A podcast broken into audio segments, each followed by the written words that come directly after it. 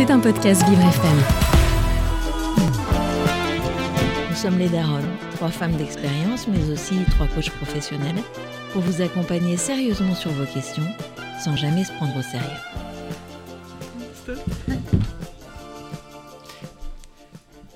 Bonjour, bonjour, bienvenue chez les Daronnes. On a beaucoup de plaisir à vous retrouver aujourd'hui. Euh, comme vous le savez, nous sommes euh, trois. Il y a Rebecca. Bonjour. Delphine. Bonjour. Et moi, je suis Florence. Et on va passer deux heures avec vous. Deux heures où vous pouvez nous joindre au 01 56 88 40 20 ou alors vous inscrire sur inscription@lesdaronnes.com et nous aurons plaisir à vous accueillir. Alors pour cette journée de la femme, en fait, ce qui est très drôle, c'est que je crois qu'on commence par un homme, mesdames. Ah super, bienvenue. Alors euh, je vois que ah bah alors ils sont en train de discuter là, voilà, c'est ça. Dès qu'ils sont entre hommes, c'est bon, c'est bon. Je crois qu'on va pouvoir accueillir Laurent. Laurent, bonjour. Bonjour les daronnes. Bonjour Laurent. Est-ce qu'on peut euh, se tutoyer, Laurent? On a l'habitude de faire ça, mais si jamais vous ne le souhaitez pas, eh bien, nous respecterons ce, ce choix. Ben, je crois que j'adorerais qu'on se tutoie en fait. Eh bien, bienvenue, euh, bienvenue, Laurent, euh, chez les Daronnes. Quelle, quelle est ta question, Laurent? Écoute, il euh, euh, y a quelque chose qui m'a sauté un peu au, au- comment, au visage il y a peu de temps, c'est que je ne parviens pas à me déculpabiliser de prendre du temps, de prendre le temps.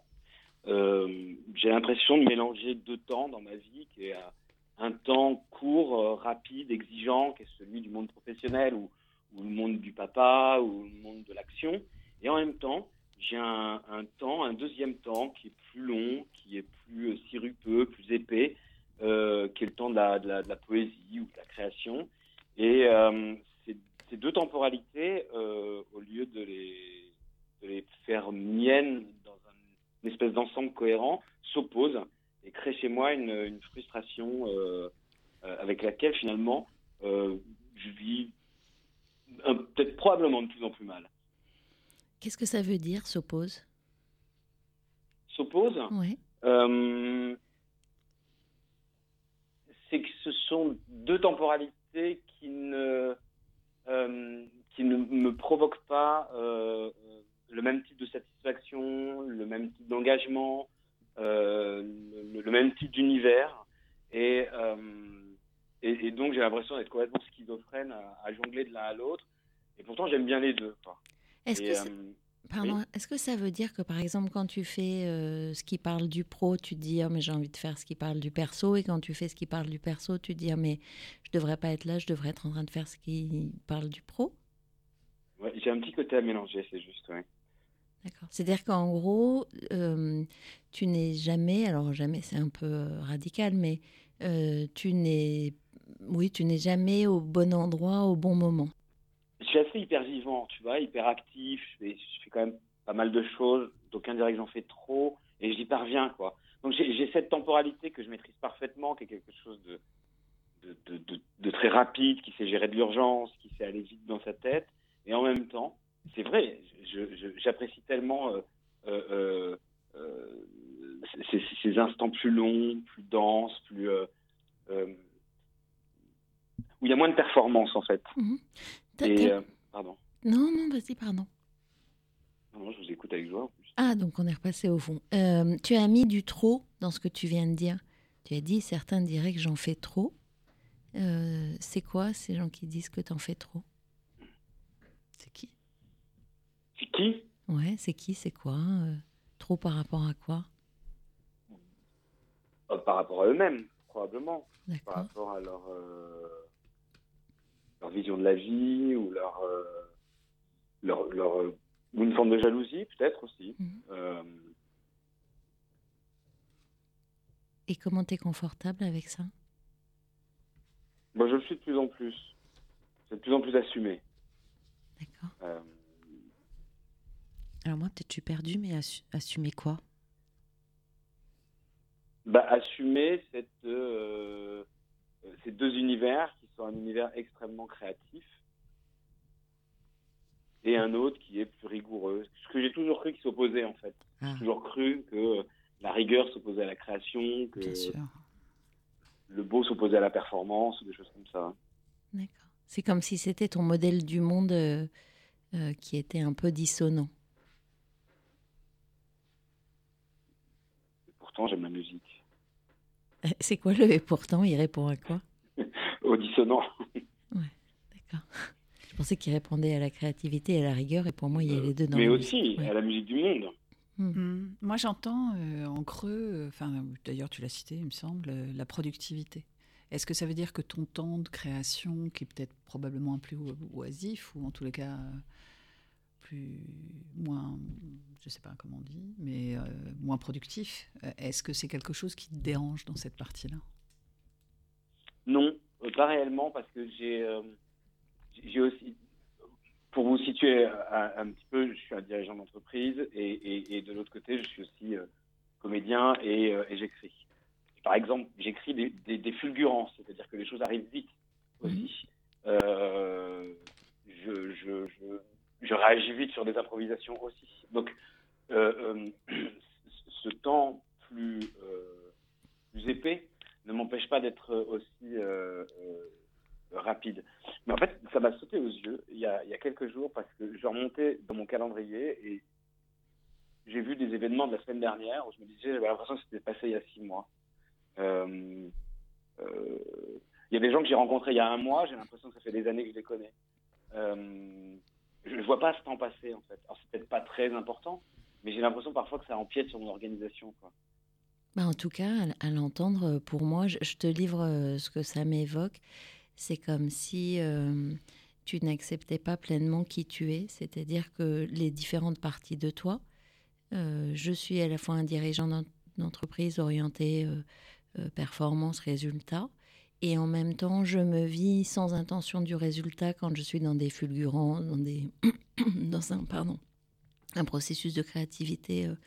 Euh, très puissant et comment c'est possible d'être à la fois euh, au nord et au sud, comment c'est possible de... euh, et ça part de comment tu te regardes toi en fait? C'est juste. C'est juste, merci. Et alors, qu'est-ce que tu aimerais changer? J'aimerais que euh, ces deux temporalités cohabitent dans, euh, dans des réalisations et que je sois extrêmement à l'aise avec ça. C'est-à-dire que euh, euh, je puisse me débarrasser de cette espèce de sentiment d'urgence, de ne pas avoir le temps, d'être pressé, et me réapproprier une temporalité, retrouver une temporalité qui me corresponde en fait. Me débarrasser des injonctions liées au temps, celles qu'on m'impose comme celles que je m'impose aussi. Euh, euh, et puis accepter aussi cette hyperactivité ou cette hypervivance. C'est joli, hypervivance. Euh, Donne-nous un exemple factuel de... Voilà, demain tu as la possibilité de concilier donc les deux dans la temporalité sans la pression. En fait, c'est comme si tu parlais d'une forme de pression intérieure qui est permanente euh, et que tu regardes euh, et que tu regardais ce que tu vas rater si tu ne fais pas, euh, tout en cherchant absolument à réussir à faire en faisant. Donne-nous un exemple. Ouais, j'ai vu. j'ai- vu. en fait, Delphine a levé les yeux, qui disait c'est un peu complexe à comprendre, et tu as entendu le rire de Florence. Mais donne-nous un exemple. Du coup, je reviens à quelque chose de plus concret. De demain, tu peux tout concilier. En tout cas, deux événements ou deux orgas. Qu'est-ce que tu concilies concrètement? Parce qu'on a compris que tu es dirigeant, on a compris que tu es comédien, mais ça donne quoi dans le faire? Qu'est-ce que tu fais demain? Deux actions qui se concilient bien et qui t'apportent ce que tu veux. Euh, je vais te donner un, exemple. euh, euh, je souhaite organiser prochainement des déjeuners chez moi qui sont des rencontres entre des chefs d'entreprise et des artistes.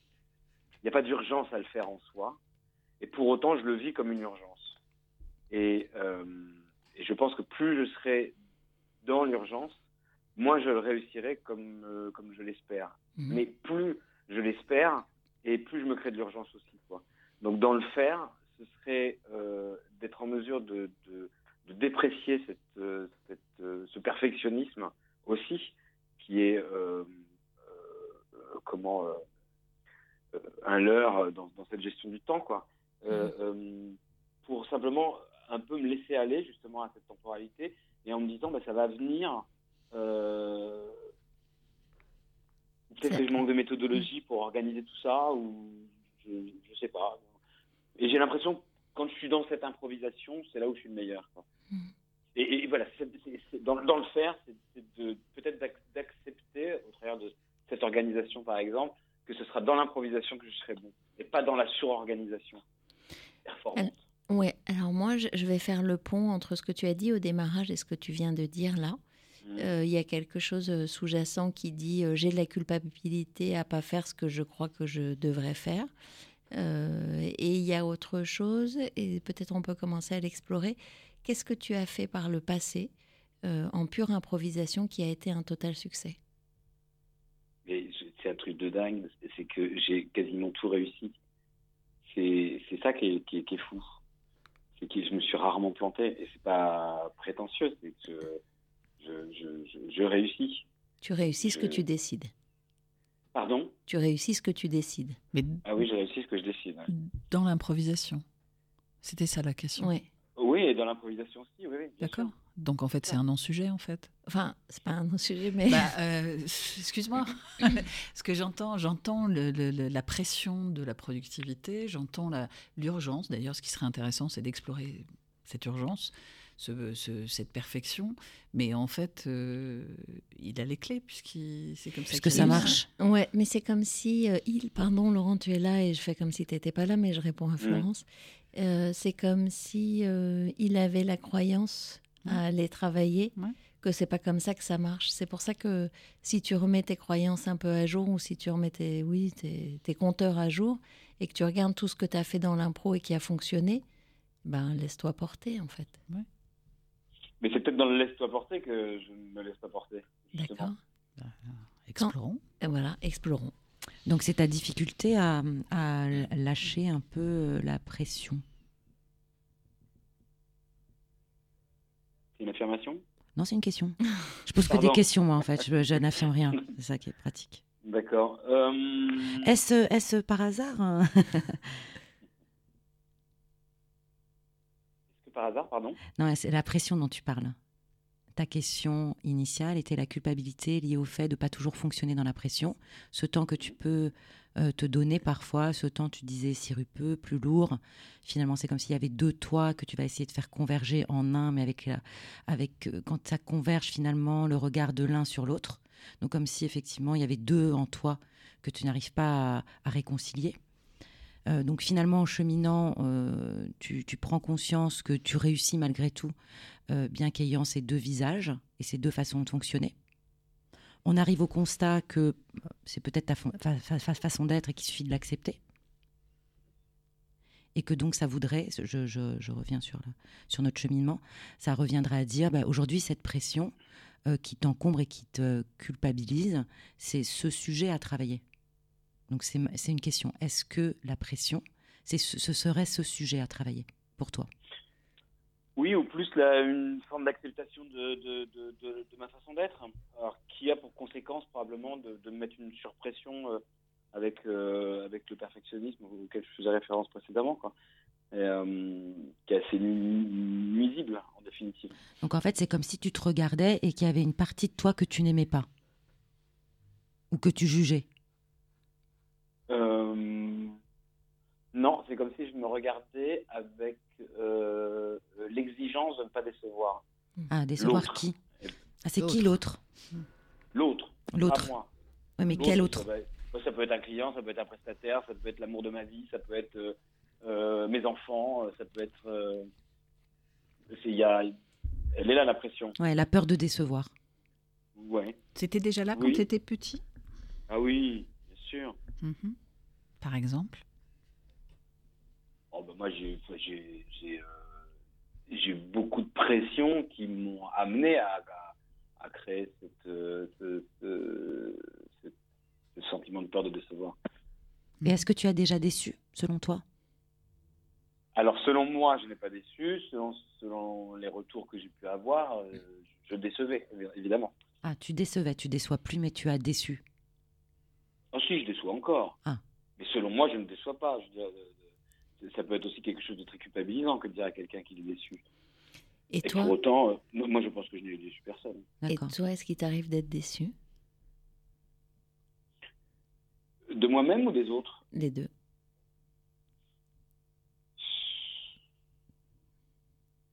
Je crois pas. Pourtant, c'est marrant parce que tu vois, je t'aurais dit au moment où j'ai posé la question, je me suis dit, bah c'est ça, en fait, il se déçoit lui-même Mhm. et il se regarde de cette façon-là et il vient se s'évaluer à l'aune de ça. Donc ça lui met la pression. Et donc, il se met la pression. Mm. Tu sais, il y a un truc. euh, tu es là encore ou on t'appelle? Oui, je suis là. Ouais. Ça- ça- Ça résonne comment ce qu'on te dit? Ça chemine. D'accord. Il y a quelque chose qui pourrait t'aider euh, mécaniquement, euh, ponctuellement. Euh, et on ne peut pas le faire là, mais c'est un protocole en programmation neurolinguistique qui s'appelle la réconciliation des parties euh, et qui va justement euh, aller travailler à l'endroit des deux parties que j'ai en moi pour les faire cohabiter. Donc c'est vraiment Ah bah, quelque chose qu'on travaille neurologiquement. Oui, c'est pile, Pile poil. poil. c'est pile poil pour son sujet. Bravo. Marie Poppins du coaching. Euh, elle se moque, mais Non, non, je suis admirative. Euh, voilà, en fait, tu pourrais euh, peut-être prendre une séance de PNL et, et aller travailler quelque chose où justement tu es dans ce- cette forme d'écartèlement, ce que tu nous as partagé. Ça se travaille vraiment très très bien. Et, hum, et ça apporte euh, plus de sérénité. En fait, c'est comme si tu cherchais de la sérénité pour faire ce que tu as à faire et vivre ce que tu as à vivre euh, en étant toujours un peu euh, interpellé par quelqu'un qui te taperait dans l'épaule, enfin derrière l'épaule pour te dire Eh, est-ce que tu es sûr que c'est comme ça qu'il faut faire, etc. D'accord. Voilà. Êtes sympa, les darons. Bah, grave. Comment te dire? Alors, si, si tu te rencontrais demain, Ouais, c'est c'est- Pardon? Si tu te rencontrais demain, Oui. qu'est-ce que tu te dirais comme conseil? Que- Quelle recommandation tu te donnerais? Soit. Ah, Ah, bah voilà. Et euh, c'est très, c'est très étonnant parce que euh, euh, j'ai souvent pensé que ces différents talents ou, euh, étaient pour faire, alors qu'il s'agit de, D'être. ouais. avec. Mhm. Donc c'est passé de la posture de faire à la, à la posture d'être. Donc Et- voilà ce que je me dirais. Et quand tu le dis comme ça, il y a autre chose qui émerge, qui est euh, finalement, tu nous as dit, je suis comédien. Euh, et donc, c'est quand même l'endroit d'expression du soi. Et c'est comme si tu avais un conflit de valeurs entre effectivement le faire de chef d'entreprise, de produire, de... et euh, ce qui est essentiel et viscéral dans ton activité de comédien, qui est de pouvoir être pour offrir ce que tu as de meilleur. Et pour autant, le comédien est- n'est qu'un interprète. hein. Donc euh, il est l'interprète d'un texte et l'interprète d'un auteur. Quelles sont ses ressources? Pardon? Quelles sont ses ressources? Ben, L'outil est lui-même. C'est- c'est- c'est Et donc, c'est- oui. bien, C'est bien, c'est euh, bien soi. C'est bien soi. Mm. Tu Donc j'aimerais concilier les parties, alors c'est ça? Ben oui, en fait, c'est comme si tu devais être à la fois Mr. Jekyll, euh, enfin Dr. Jekyll et Mr. Hyde, et que tu comprennes que c'est ton postulat de départ et non Mhm. pas ton espace de combat infini. Ben oui, je souhaite vraiment qu'il y ait euh, une finalité là, avec ça. Sinon, il y a Shakespeare. Et moi, je veux, et, not Toby. et moi, je veux bien venir à tes déjeuners là, hein, ça a l'air sympa, mais Ouais, pas le mercredi. Ouais. Mais pas le mercredi. On est des artistes hein, dans notre genre. Ben oui, j'adorerais, vous êtes bienvenus. Venez enregistrer ici. Ça Enfin, pardon, c'est en direct, venez en direct. Ben. On peut. On pourrait. En tous les cas, on pourrait. Et donc, une fois que tu as réconcilié les deux, les deux Laurent, comment ça se passe pour toi et qu'est-ce que tu fais de différent? Je, je, je, je- j'assume ces deux univers euh, que j'ai en moi et je les fais cohabiter, vivre ensemble, s'embrasser. Euh, C'est physique. hein. Ouais, ah bah oui. C'est charnel, il y a quelque Ouais. chose de charnel. Mais d'ailleurs, il a dit, sirupeux, épais, dense, il y avait quelque chose de très culinaire. Ah oui, culinaire et charnel, pour moi, c'est pas... euh, pour moi, on est dans les plaisirs. Non, c'est intéressant. Donc continue, continue. Non, non, non, non, non. Et puis il y, a- il y a un sujet sur tes croyances euh, qu'on a mis à jour aussi, qu'il faudrait, comme euh, Rebecca t'y a invité, peut-être à, à reconsidérer. J'ai parfaitement conscience que c'est une croyance limitante. Euh, Bah, la conscientiser, c'est déjà le premier pas pour la dépasser. oui, oui, oui, Et- oui, et- tout à fait. Ouais, mais et peut-être d'ailleurs, euh, si tu dis j'ai conscience que c'est une croyance limitante, quel est le bénéfice de cette croyance? Qu'est-ce qu'elle te permet? Limitante? Oui, elle te permet forcément quelque chose. Sinon, tu l'aurais déjà. ah, Je suis pas convaincu qu'elle me permette quelque chose. Bah, ça, c'est un sujet de réflexion. Pardon? Réfléchis, qu'est-ce que qu'est-ce que ça apporte de positif?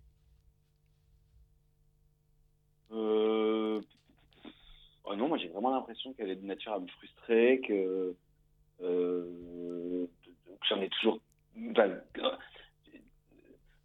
c'est comme rouler en Ferrari sur un auto, une autoroute euh, limitée à 130, quoi. Enfin, je, je- non, c'est- euh, je dois. bah je suis encore dans la performance, quoi. mais je dois pouvoir aller plus vite, plus loin, plus haut.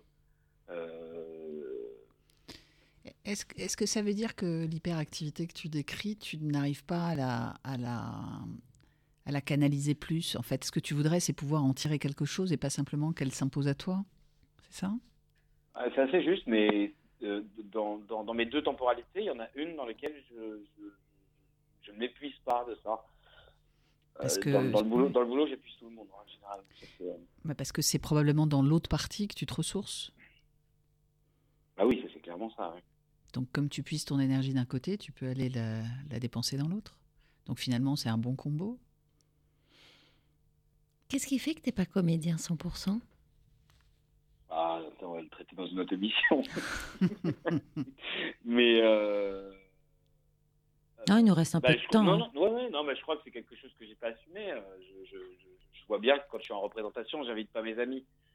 Donc, euh, c'est complètement pas assumé, quoi. Mm. Je suis capable de me mettre en danger devant un public qui ne me connaît pas, plutôt que d'inviter des gens qui m'adorent.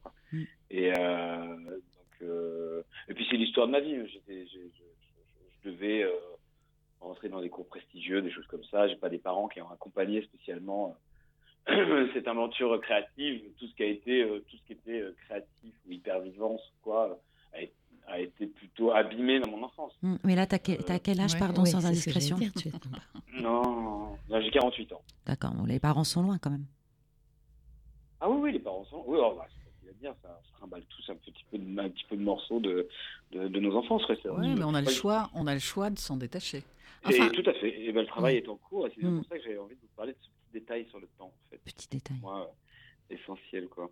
Tu Mais sais- la question pourquoi je suis pas comédien à plein temps, euh, euh, j'ai toujours l'impression que je pense que j'attends que ça doit venir des autres, en fait. J'ai pas entendu, euh, pardon, j'ai pas entendu ce que tu viens de dire. J'ai j'ai- mais j'ai souvent l'impression d'attendre que ça, vient des, ça doit venir des autres, en fait. Mm. Euh, qu'on me dise fait, qu'on me dise de le faire, que Mm. On te euh, valide. Qu'on me valide, voilà, c'est ça. ouais. On te valide. Et tu vois, euh, je sais pas si tu l'as entendu, nous on l'a entendu. Je crois que assumer est venu quatre fois euh, dans ta bouche. Mhm. Et du coup, on va sur- encore sur une autre rive, on va sur euh, comment le regard des autres, de l'autre, me définit ou m'autorise euh, à être pleinement. Oui. Ben, c'est un sujet, en fait. Quand je dis c'est un sujet, c'est un sujet d'intérêt, en fait, de d'introspection, de réflexion. C'est à quel endroit le Mhm. regard des autres s'invite euh, systématiquement et quel regard je porte sur moi-même. Et c'est là d'ailleurs où il y a une forme d'ambivalence. C'est que euh, tu es gentil avec toi quand tu t'exprimes. Euh, tu dis j'ai réussi ce que j'avais à entreprendre. voilà, je- j'ai des talents et il y a vraiment aucun. Enfin, moi je trouve ça très chouette que tu parles de toi comme ça. Euh, mais est-ce que tu le ressens de l'intérieur quand tu le dis? Est-ce que tu l'incarnes pleinement? Est-ce que tu es d'accord avec ça? Ou est-ce que tu le dis, mais dans le fond, tu n'en es pas totalement convaincu? Je, je le suis de plus en plus. D'accord. Euh, Non, non, mais je suis de plus en plus nécessairement. J'ai- J'ai eu ces derniers moments de ma vie des grandes douleurs qui ont fait qu'à un moment donné, j'ai dû me, me- me réveiller à moi-même. Je pouvais plus passer à côté de ça. Quoi. Donc, euh, euh, forcément, euh, il fallait bien que quelqu'un soit tendre avec moi. Et il n'y avait que moi pour l'être. Donc, euh, c'était c'était une grande découverte. Une découverte de- de- d'une petite année et demie. C'est quand même. c'est la découverte de- d'apprécier être seul avec soi-même, de faire un, un point sur son accomplissement aussi, sur et, et, euh, ouais, ça a été un moment difficile, mais précieux. Mhm. Euh, donc c'est encore un peu en gestation, quoi. Je pensais que ça allait durer neuf mois, ça durera un peu plus longtemps. Mhm. Pour autant, je suis bien entouré. euh, je pense être euh, euh, aimé. Enfin, je suis pas là, je suis pas dans ce manque-là, quoi. Et je, je- je pense, euh, je pense me kiffer un peu quand même. non Et alors, c'est quoi ton urgence? Euh, là, c'est de ne pas en avoir. C'est décidé de ne pas en avoir. C'est de décider de ne pas en avoir. Ouais. Et en même temps, on dirait là, ce que tu viens de dire, que tu es déjà sur le chemin de l'accomplissement, en fait. Tu viens euh, confirmer un jalon ou quelque chose, mais tu es déjà bien engagé sur cette autoroute à 250 avec ta petite Ferrari, euh, ou ta belle Ferrari d'ailleurs, qui peut aller vite. Euh, ça ressemble à ça, non? Oui, c'est une Ferrari aux cheveux longs en plus. Je savais pas que ça avait des cheveux, moi. Je suis pas très bagnole, mais. Bah, c'est, c'est assez chevaux, hein, donc. euh, Ok. Blonde ou brune? Euh, brune là. Là, Là. là, là. le là dit euh, en ce moment. Elle nous écoute peut-être. Comment tu te sens, Laurent? À présent là, Oui, Ouais. absolument. Bon, l'exercice est, est- est, euh, est- est très agréable en, en définitive. Enfin, je- n'appréhendais pas la, la chose, la manière dont vous avez euh, amené euh, et, et nommé les choses m'ont permis aussi de les conscientiser et, euh, et c'est précieux. Je me sens bien. Ah, Je me sens bien. Mais Merci. on est ravis. merci. J'ai très envie de vous voir et de vous faire des bisous. Ah. Il faudra venir dans le 18e. hein, c'est, Ouais. la Avec concrète. plaisir. Si Ou non, on va déjeuner. On a dit qu'on allait déjeuner. Je suis pas très déj, moi. Moi, je suis déj pour Ouais. le déj avec les, avec les artistes et les chefs d'entreprise. Je trouve ça très chouette. Je viens. Je suis podcasteuse. Je me dirais que je suis une artiste. Eh ben, Voilà. tu es la bienvenue. Ben, merci, j'attends. Merci pour ton partage, Laurent. C'était euh, très intéressant de t'écouter, de t'entendre et de Avec t'accompagner. joie. Je vous remercie infiniment. Et bonne continuation. Et à Et, bientôt. longue vie au Daron. Merci. Ouais, merci. Merci beaucoup. Au revoir. Au revoir. Fume le cigare comme une cubaine. Le sandar rempli de mes peines. Paumé dans les bouchons de liège, goutte après goutte, je m'abrège. Encore une fois, c'est ma tournée. Pas la dernière de la journée. Je suis le reflet du n'importe quoi, même le miroir se moque de moi. J'ai passé ma nuit au comptoir, tout ça dans l'espoir de te voir. Je t'attends encore. Si tu voulais passer ce soir, mon cœur battrait un peu plus fort. Plus je bois, plus je bois, plus je bois, plus je bois, plus je te vois, plus je te vois, plus je te vois, plus je te vois, plus je me noie, je me noie, je me noie. Je suis une femme à la mer.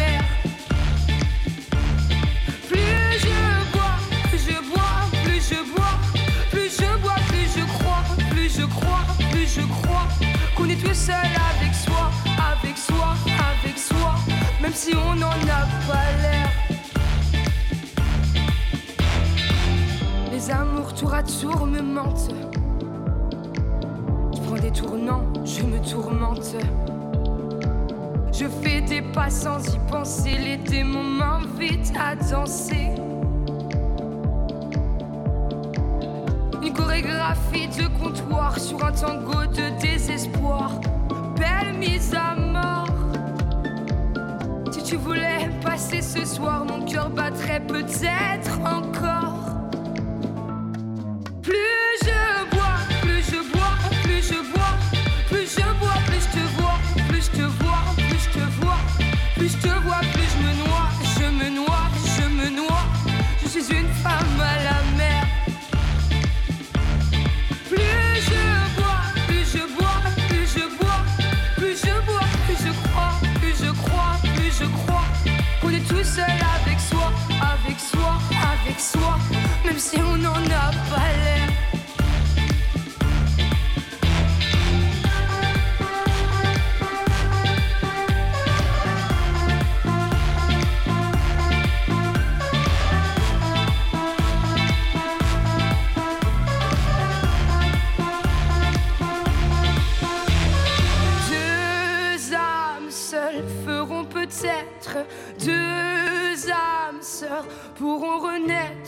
Deux âmes seules valent mieux qu'une.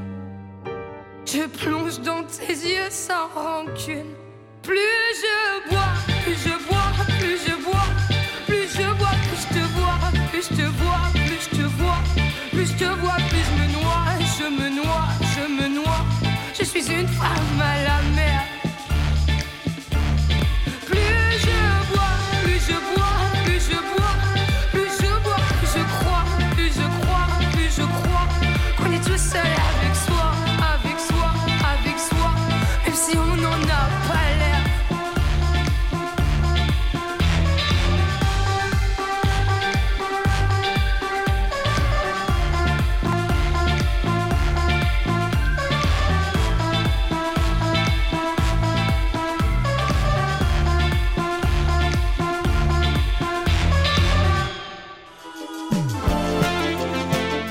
écoutez Les Daronnes.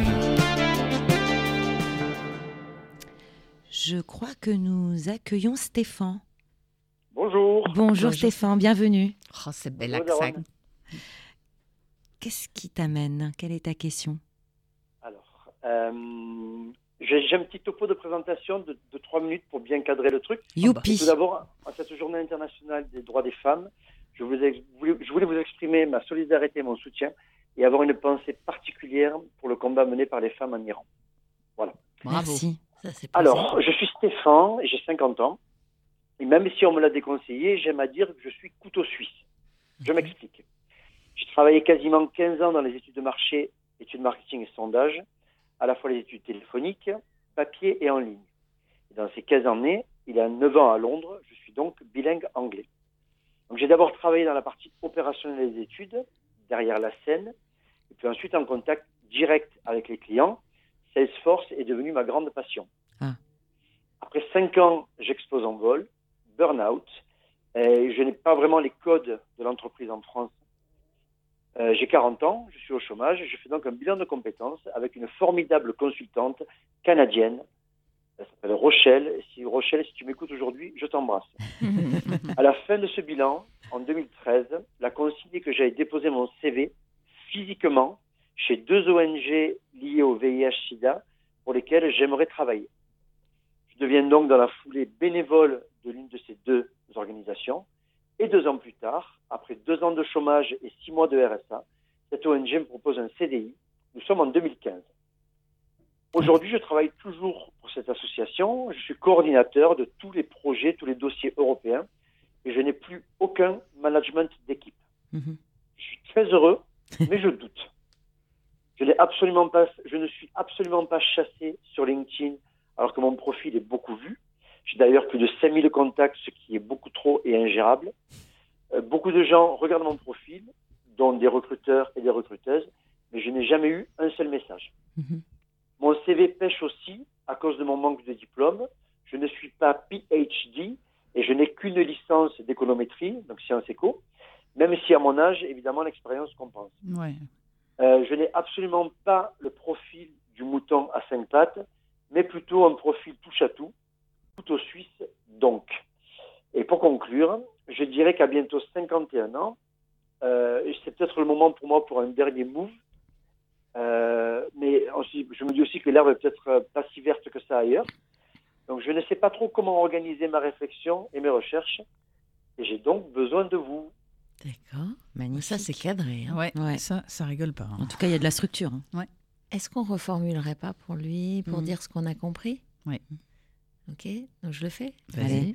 Euh, je vais faire un résumé, Laurent, mais euh, Euh, Stéphane. Stéphane. pardon. Ouais. Euh, en fait, euh, tu as un parcours intéressant, structuré. Tu es aujourd'hui dans un environnement qui t'a reconnu. Euh, tu es consulté, enfin, tu parles de LinkedIn parce que c'est un réseau professionnel, mais on va voir quel est ton profil. Euh, tu t'interroges sur le fait que ça ne donne pas lieu à des prises de contact et tu te demandes aujourd'hui si c'est le moment de réfléchir pour un autre saut et comment tu pourrais t'y prendre. Est-ce que c'est d'ailleurs comment tu pourrais t'y prendre ou est-ce que c'est euh, est-ce que ça aurait du sens pour moi de réfléchir autre chose? Bah, je, je, je en fait, j'ai jamais vraiment, pris le temps d'y réfléchir. C'est le, virage des 50 ans euh, l'an dernier qui m'a un peu fait me dire, voilà, je ne sais pas quand est-ce que je vais prendre ma retraite, mais je suis dans un poste qui est hyper safe, zone de confort, et j'aime beaucoup ce que je fais, attention. Hein.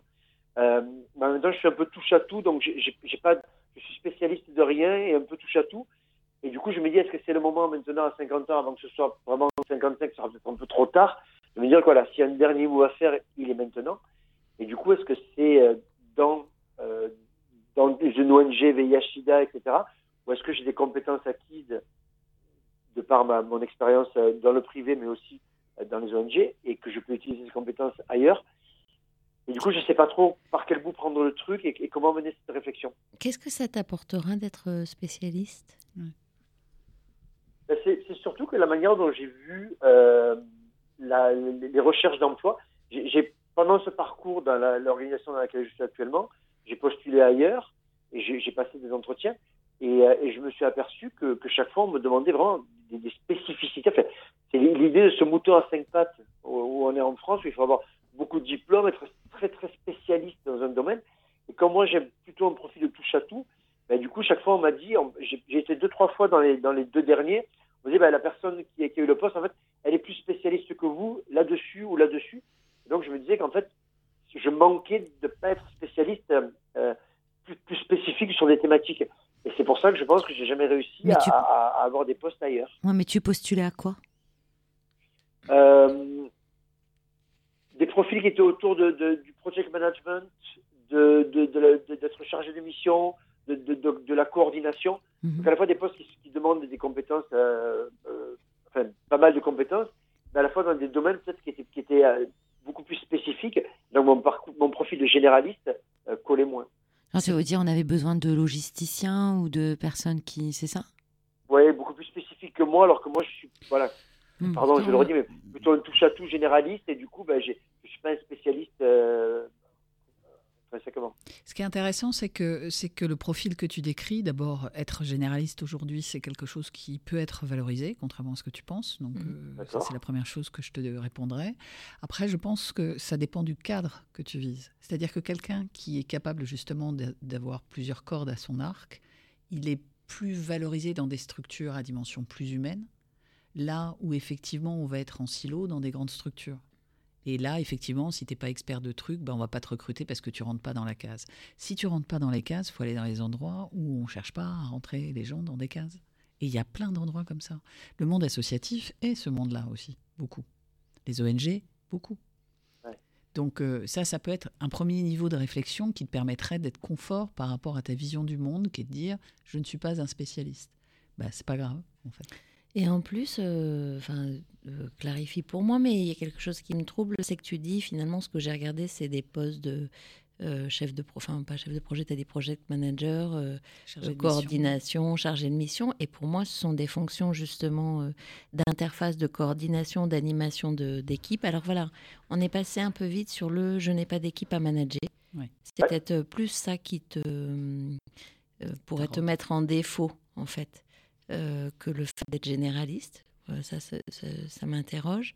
Euh, mais sinon, les, les, fonctions que tu as décrites, ce ne sont pas des fonctions où on fait, ce sont des fonctions où on fait faire, où on coordonne, où on anime, et pour lesquelles euh, être spécialiste n'est pas nécessairement un atout, puisque tu n'as pas à être le sachant, tu vas être le chef d'orchestre.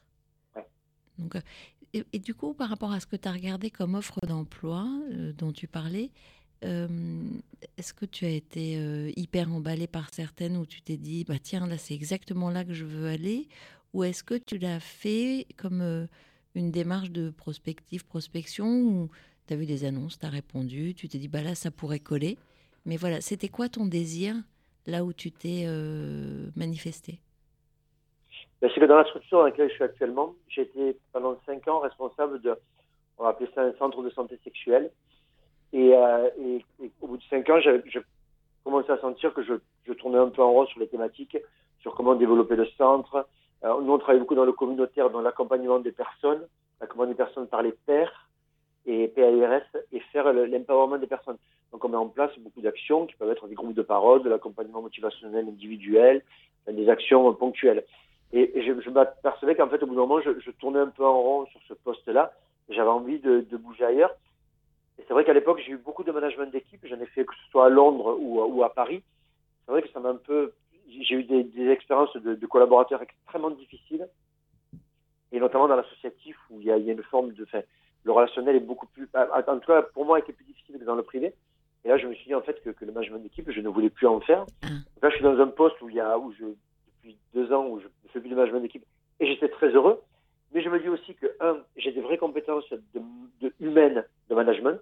Je m'en suis aperçu en regardant autour de moi, en, Mhm. en faisant des entretiens motivationnels, etc., d'accompagnement. Et je, et finalement, je dis pas que ça me manque, mais je me dis que j'étais pas mal là-dedans et que je pourrais vraiment aider les personnes et les accompagner. Mhm. Donc j'envisage ce qui pour moi était un, un no way. Je me disais fini le management d'équipe. Là, je m'envisage, j'envisage potentiellement le reprendre parce que c'est un truc qui me, qui me plaît aussi dans le relationnel humain. Et donc, pour répondre à la, à la question, euh, je, je cherchais en fait plus pour, pour sortir d'où j'étais que vraiment pour chercher ailleurs.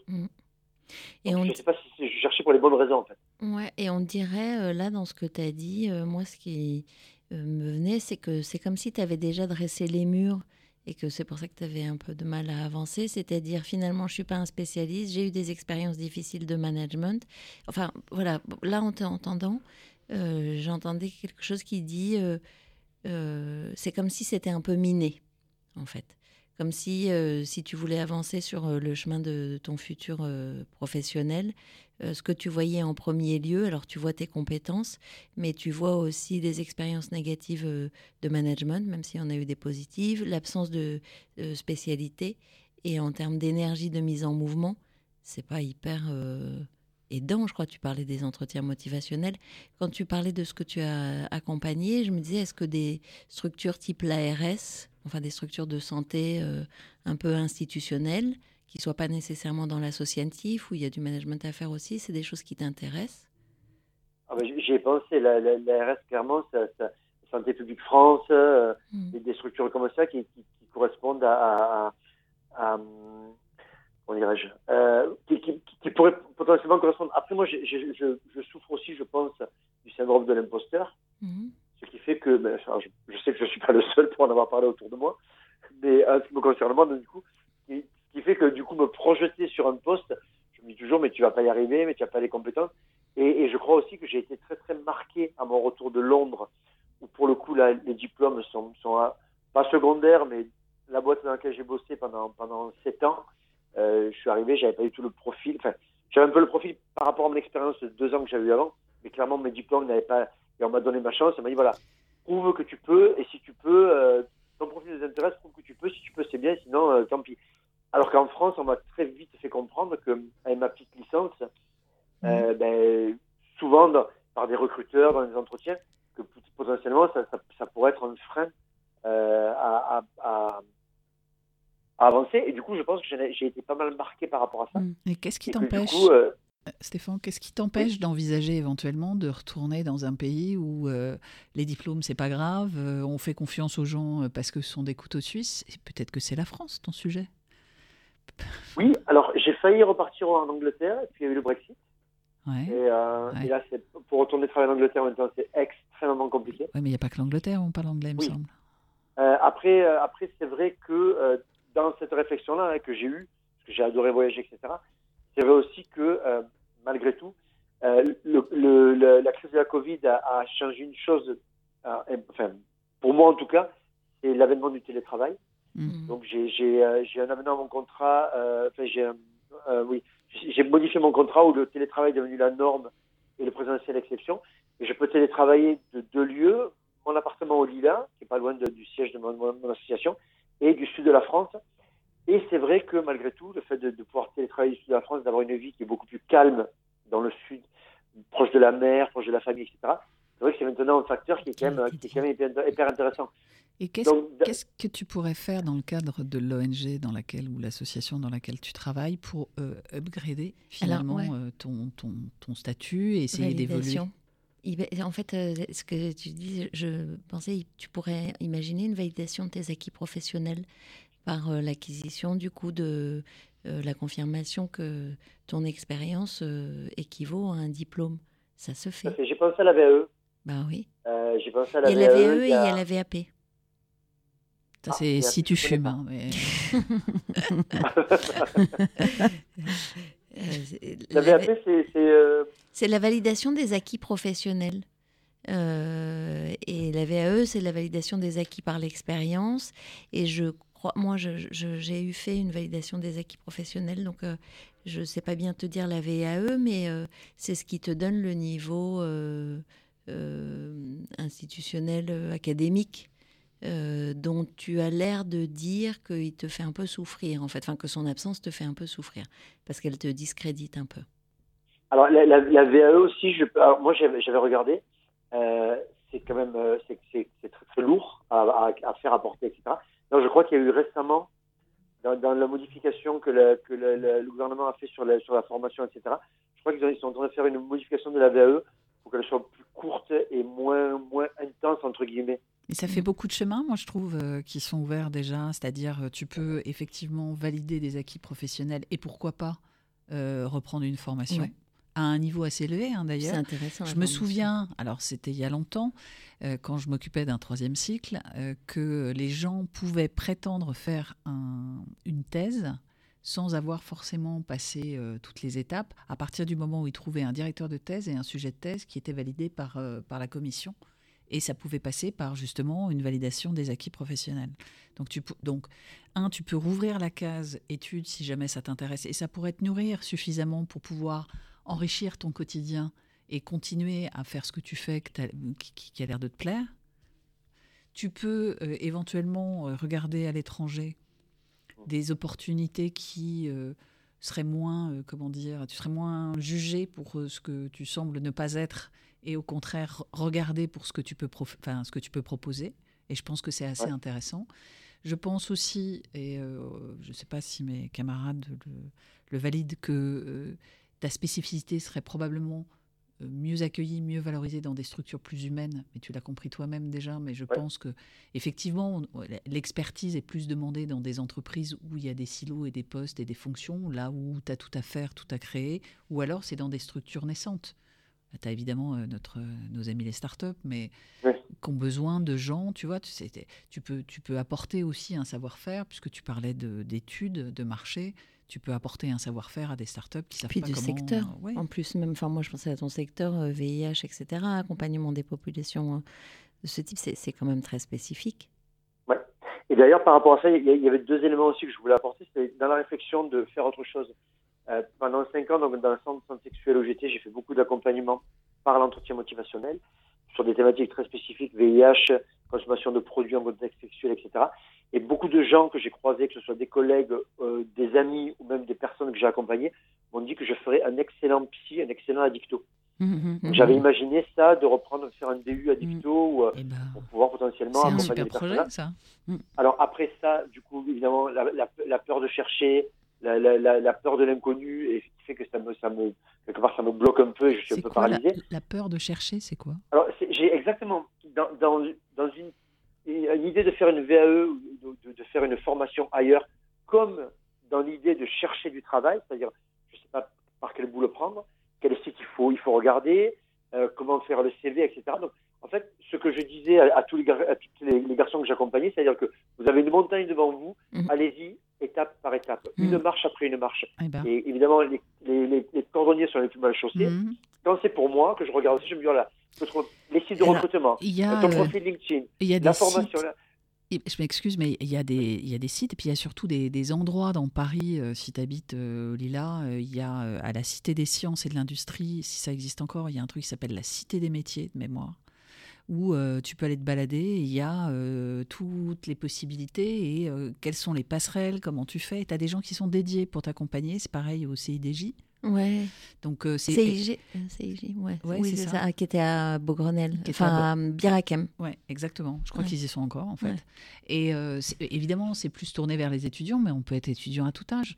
Donc, euh, tu pourrais tout à fait aller au CNAM, aller regarder euh, ces, ces formations-là qui, qui, te permettraient. Euh, Et puis, il faut quand même se méfier, parce qu'on est quand même dans un monde où la formation tout au long de la vie, aujourd'hui, ça, ça, attise beaucoup de convoitises financières de formateurs. Mmh. Donc, va plutôt dans des organismes connus, des certifiés. des certifiés, puis des gens qui sont spécialistes de l'orientation. Ils sont là pour ça. Et puis, euh, il y a un truc que tu as écarté presque d'office, et je ne m'explique pas pourquoi. Tu peux très bien te former en gardant ton job là. Euh, ça s'appelle la formation professionnelle. Euh, c'est financé par l'entreprise, c'est accompagné, etc. Tu pourrais explorer ça peut-être avec tes RH et voir de quelle façon eux peuvent t'accompagner aussi là-dessus. Ouais, c'est très vrai. D'autant que l'an dernier, ben, ma, ma, responsable m'avait vraiment accompagné, enfin, encouragé pour que je fasse la formation des formateurs. Ouais. Euh, et, et, et, pareil, j'ai vu ça comme euh, beaucoup de week-ends à travailler, euh, des, des, des, des, trucs à faire à la maison, des, des, etc. Et j'ai vu très vite été. Euh, il y a un mot anglais que j'adore, j'arrive jamais à traduire, qui est overwhelmed. Donc ça m'a dépassé. Voilà, dépassé. Et je, vois du coup la montagne, je vois pas les petites étapes, et du coup ça me dépasse. Et du coup, courage fuyant. Et, et j'esquive en, en restant dans ma petite routine qui me va très bien et qui du coup est assez confort. Et qu'est-ce qui se passe Tu voulais? C'est ça que je ressens. Justement, euh, tu parlais de routine et c'est comme si tu culpabilisais à, à l'âge de 51 ans bientôt de te dire bah, finalement j'ai trouvé un équilibre et est-ce que j'ai raison de le trouver cet équilibre ou pas? Et est-ce que je dois me remettre sur le floor ou pas? Mais finalement tu as l'air bien dans, ce, dans ces modalités de vie. Oui, il y, y, a de ça aussi. Après, je, je, euh, je au niveau salarial, je, je, c'est pas, c'est pas pire, mais c'est pas non plus. Euh, voilà, j'ai pas un salaire qui, qui, me permet de vivre correctement. Il n'y a pas, il y a pas de souci, mmh. mais pas non plus de, de, pouvoir acheter un appartement. Et alors, je sais que ça, c'est à 51 ans, ça va être beaucoup plus compliqué. Donc, donc c'est ça aussi. Je me dis, est-ce que j'ai envie de faire un effort sur les dix dernières années ou avoir un, un, job un peu plus de responsabilité pour un, un, meilleur salaire aussi? Ça rentre dans la balance de la réflexion mais par rapport à la retraite, etc. L'effort n'en sera pas un si, si tu si, si es motivé par, euh, par un projet. En fait, mmh. je pense qu'il faut que tu réfléchisses à un projet, oui, oui. quel qu'il soit, et tu as plusieurs pistes là qu'on a, qu'on a évoquées ensemble, Oui. qui, qui euh, certaines ont l'air, de- et ça se sent dans le ton de ta voix, te motiver. On sent que la partie éducation, reprendre euh, une formation, c'est quelque chose qui pourrait t'intéresser. Moi, je t'invite à aller vraiment regarder, et euh, ça te permettrait peut-être d'améliorer ton quotidien tout en, tout en faisant ce que tu as envie de faire, quoi. Et tu n'es pas obligé de lâcher ton job quand tu te formes pour. Enfin, je veux dire, j'imagine que dans ton domaine, si euh, la personne qui gère un centre devient euh, ou fait des études pour être euh, accompagnant psychologue, mmh. je pense qu'il y aurait de l'intérêt. Il y aurait de l'intérêt pour euh, pour les deux parties. Oui, tout à fait. Je pense que c'est. Je, je pense qu'effectivement, il faut que tu fasses euh, ton ratio bénéfice-coût de ce que ça te coûterait. Maintenant, reprendre ses études, euh, nous, on l'a fait. Euh, bah, pour ma part, moi, je Ouais, suis devenue coach euh, il y a, il y a, Ouais, je l'ai fait il deux y a fois. quelques temps, mais, mais, mais voilà, bah, c'est c'est- c'est- c'est effectivement un investissement. Mais j'avais oublié ce que c'était bon d'être apprenante. Ouais. Ça, fait, ça fait du bien de se remettre en situation où, même si tu sais, même si tu as de l'expérience, bah, Puis tu t'apprends. n'apprends plus de la même façon que quand Ouais. tu étais enfant. C'est- Enfin, tu sors de plein de traumatismes et tu remodélises autre chose, vraiment. Donc c'est gratifiant sur plein d'aspects et euh, ça mérite que tu, tu Ouais, surtout qu'il y a ce, ce côté, euh, au moment où tu as, changé de voie professionnelle, où on t'a expliqué en France que tu n'avais pas le diplôme suffisant, il reste quand même un, Mm. Un petit goût amer là, à cet endroit-là.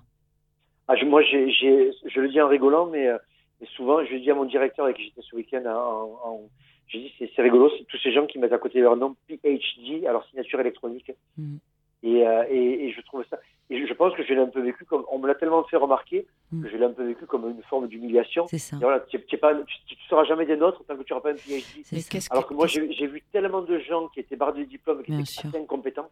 Donc toi, est-ce que tu as envie justement de réparer ça et comment tu peux le réparer? Parce que je pense que pour entrer dans le moule, il faut avoir un diplôme. Est-ce que tu as envie de rentrer dans le moule? Mais t'en as un déjà, t'as une licence. non, mais je vais pas envie de rentrer forcément dans le moule, mais je me dis que le moule dans lequel je veux rentrer, peut-être que oui, le diplôme sera nécessaire. C'est- c'est- Mm. Et c'est là où je- peut-être que je ne connais pas assez bien le marché du travail pour arriver à, Non, le à sujet, avoir un avis. le sujet, c'est plus toi. Si c'est si c'est faire quelque chose pour rentrer dans le moule, la motivation, Tu l'auras euh, pas. elle est. T'as fait Non, des ouais. entretiens de motivation, c'est c'est léger, ça va pas tenir très longtemps. Alors que si vraiment c'est quelque chose qui t'importe, qui compte pour toi, ça sera différent. Ce serait quoi euh, alors, Enfin, moi, j'ai envie de te demander de te dire à toi, là, pour nous, euh, ce que Stéphane dit euh, au gars qui l'accompagne sur Regarde pas la montagne, regarde le premier mètre. euh, si tu te le dis, qu'est-ce que tu te réponds? Que ce serait vrai, Ah. et que qu'il faut que je commence à structurer ça. Alors, pas d'injonction. Euh, moi, je fonctionne beaucoup aussi à la, à la j'ai comme ça des fulgurances parfois, puis j'ai souvent eu des fulgurances dans ma vie qui font que je, je, je me mets à, il faut pas que je force la main, sinon c'est- quand c'est forcé en général ça ne fonctionne pas. Mais, mais ça vient spontanément, naturellement. C'est un peu facile comme truc hein, de dire ça parce que du coup ça veut dire que Non, ça veut dire que tu laisses ouais. venir et que la fluidité, voilà. de la fluidité émerge la bonne solution pour toi.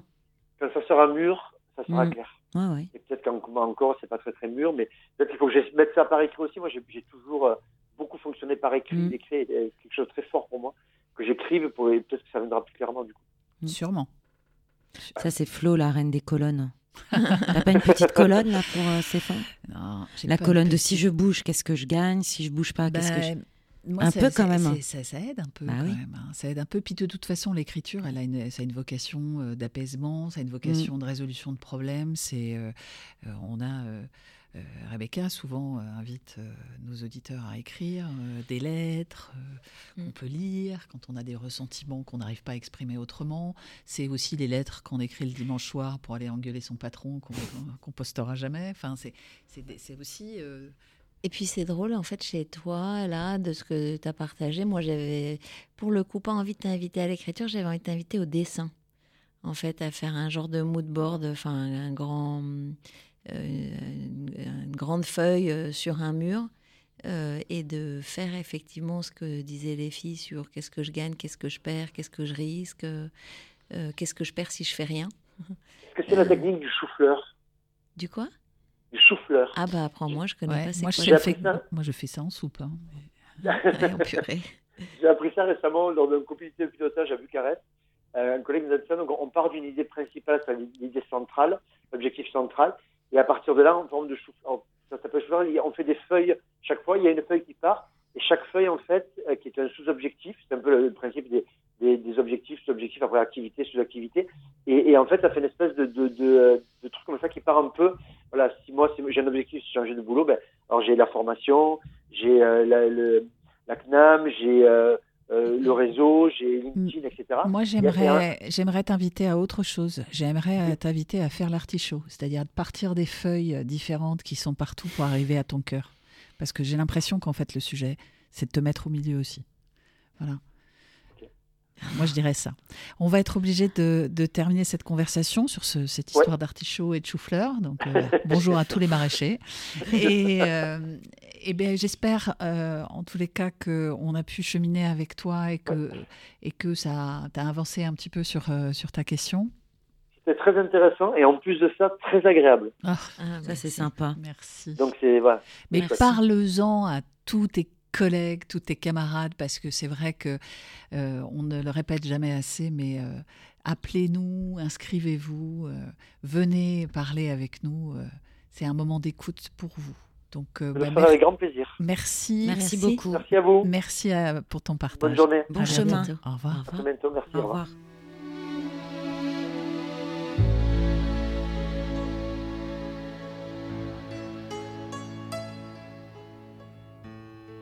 Quelquefois si douce.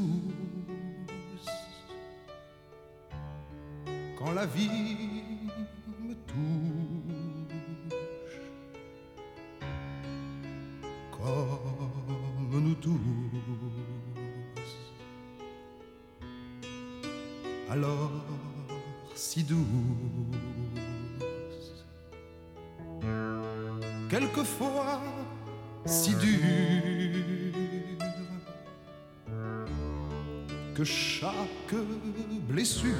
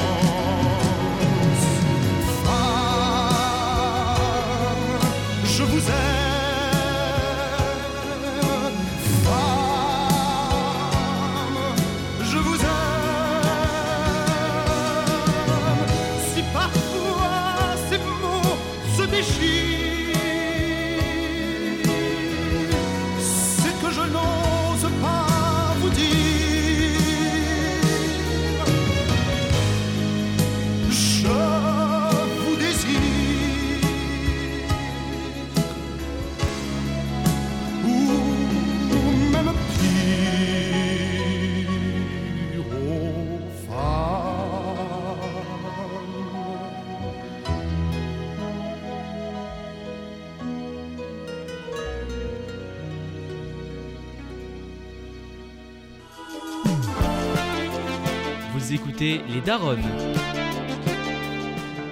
Et voilà, alors on a entendu Julien Clerc, on a entendu Oshi. Vous noterez, en fait, aujourd'hui, toutes les chansons tournent autour de la femme. C'est original. Voilà, c'est original. On est synchrone avec l'époque. Bonjour Marion. Bonjour.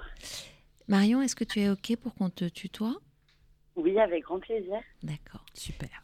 Eh bien, et donc euh, ça t'autorise à nous tutoyer, évidemment. D'accord, Euh, je vais essayer. Avec quoi tu viens aujourd'hui?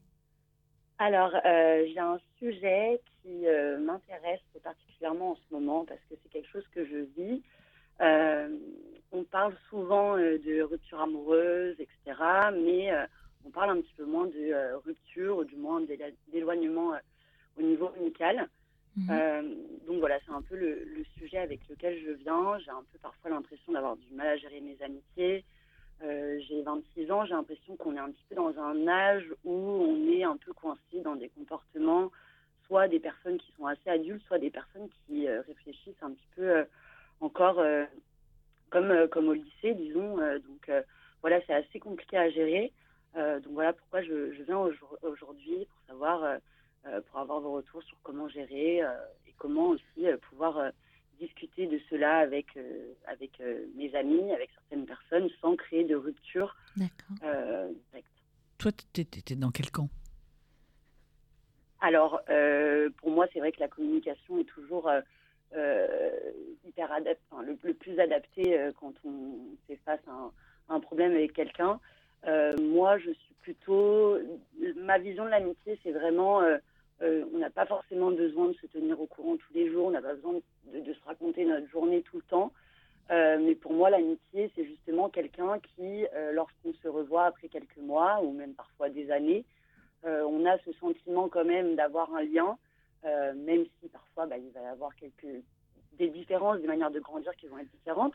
Mais pour moi, c'est quand même ce lien qui est primordial et ensuite d'essayer de, de, composer autour de ça et de, bah, de, construire comme une relation amoureuse finalement cette amitié. En creux, j'entends que, que, envoyer des textos toute la journée, des SMS ou des WhatsApp pour demander comment tu vas, tu, tu, tu considères que c'est un comportement qu'a vécu, qui était associé à une période de la vie plutôt lycéenne non. non, pas forcément. Il y a des personnes avec qui je peux avoir cette relation-là, mais c'est plutôt par exemple lorsque je vais aller dîner avec euh, un certain groupe d'amis ou aller euh, en vacances ou partir en week-end ou faire des choses comme ça, j'ai parfois certaines euh, amitiés avec qui je dois me justifier de pourquoi cette personne n'était pas invitée, pourquoi la, pourquoi j'ai pas prévenu cette personne. Ah. Pour moi, c'est des. C'est le côté clan, un peu exclusivité de l'amitié, parfois. Exactement, exactement. Donc c'est comment gérer les relations exclusives en amitié? Ou ce serait quoi ta question? Oui, c'est euh, comment gérer en effet les relations un peu exclusives en amitié et surtout euh, euh, au fur et à mesure de l'âge, bah, les amitiés évoluent et comment se dire bah voilà il y a des amitiés qui ah. bah, qui vont rester dans la période d'avant. Se séparer, comment se séparer d'amis? Voilà. Ah oui, non, justement, travailler. Ne pas se séparer, ouais.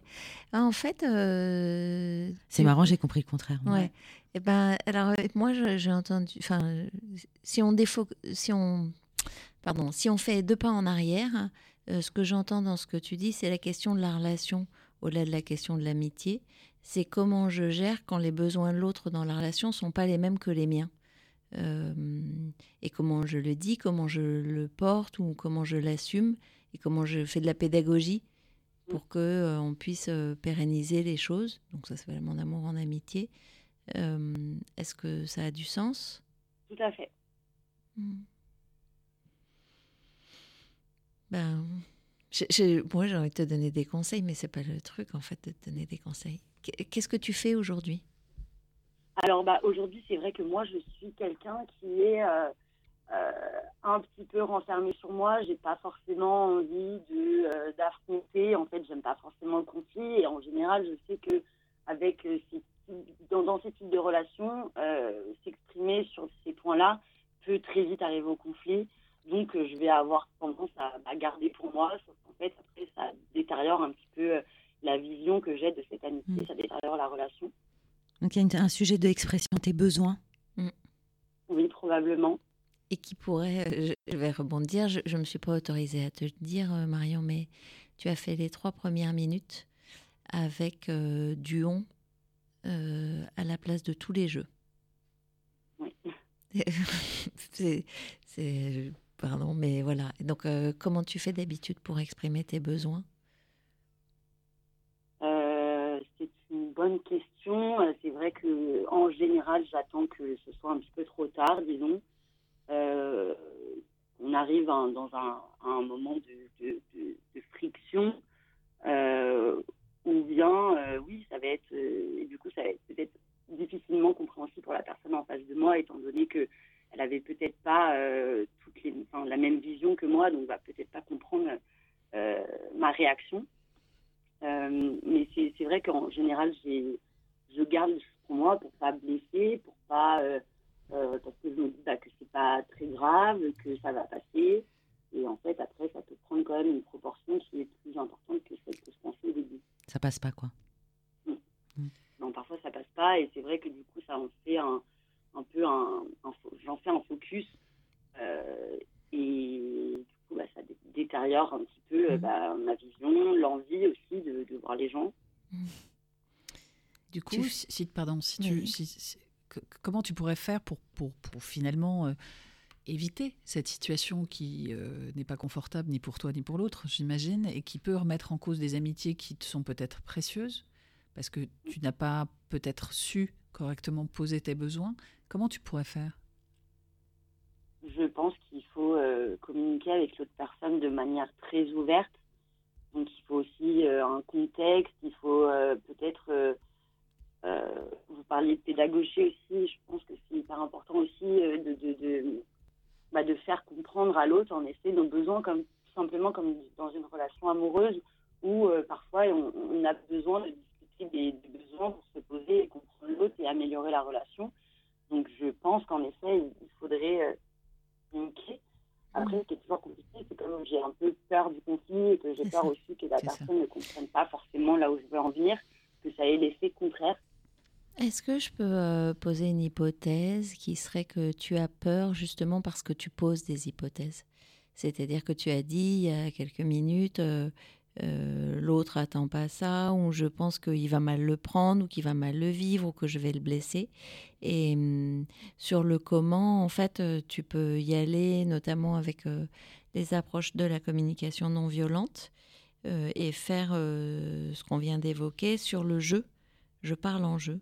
C'est-à-dire, euh, quand je vis une relation amicale, euh, ou amoureuse, d'ailleurs, ouais, voilà, euh, je suis dans une temporalité qui m'est propre. j'ai besoin de ne pas faire ci et faire ça. Et tu peux ouvrir après avec l'autre. Parce que on pourrait presque penser dans ce que tu dis que finalement, quand les choses explosent, tu te défends ou, où tu accuses peut-être l'autre d'exiger trop de toi, etc. Et c'est ça qui conflictualise. Alors que si tu avais euh, désamorcé avant en disant euh, voilà, je ne t'appelle pas, euh, pour autant je pense à toi et je suis là si tu as envie de m'appeler, l'autre peut exprimer aussi ses besoins. Oui, c'est vrai, il faudrait en effet plus faire part de mes besoins et, et et de tes ressentis. oui. Voilà, de mes ressentis. En effet, c'est m'affirmer un petit peu plus sans, euh, bien sûr, être dans la violence ou dans la confrontation, mais plus m'affirmer en tant que personne. Voilà, moi, j'ai besoin de. C'est ce que je recherche, l'impression que j'ai, les ressentis que j'ai. C'est vrai. Quand tu dis je, en fait, l'autre, il peut pas négocier. Euh, c'est ton périmètre à toi, c'est tes émotions à toi, c'est tes idées à toi. Donc, il peut, lui, partager les siennes, mais en tous les cas, il ne peut pas contester ce que tu racontes. Et c'est vrai que la communication non violente, alors, euh, euh, euh, je pense que Rebecca, elle, elle, le fait tellement de manière smooth que tu, tu retiens pas forcément les tips, mais moi, ça m'a vachement aidé dans, dans, la manière de m'affirmer dans certaines mm. conversations. Il suffit de partir de, postulats du style j'ai noté, j'ai observé, mm. mm-hmm. je ressens, mm. j'ai besoin d'eux, et ma demande, ce serait ça.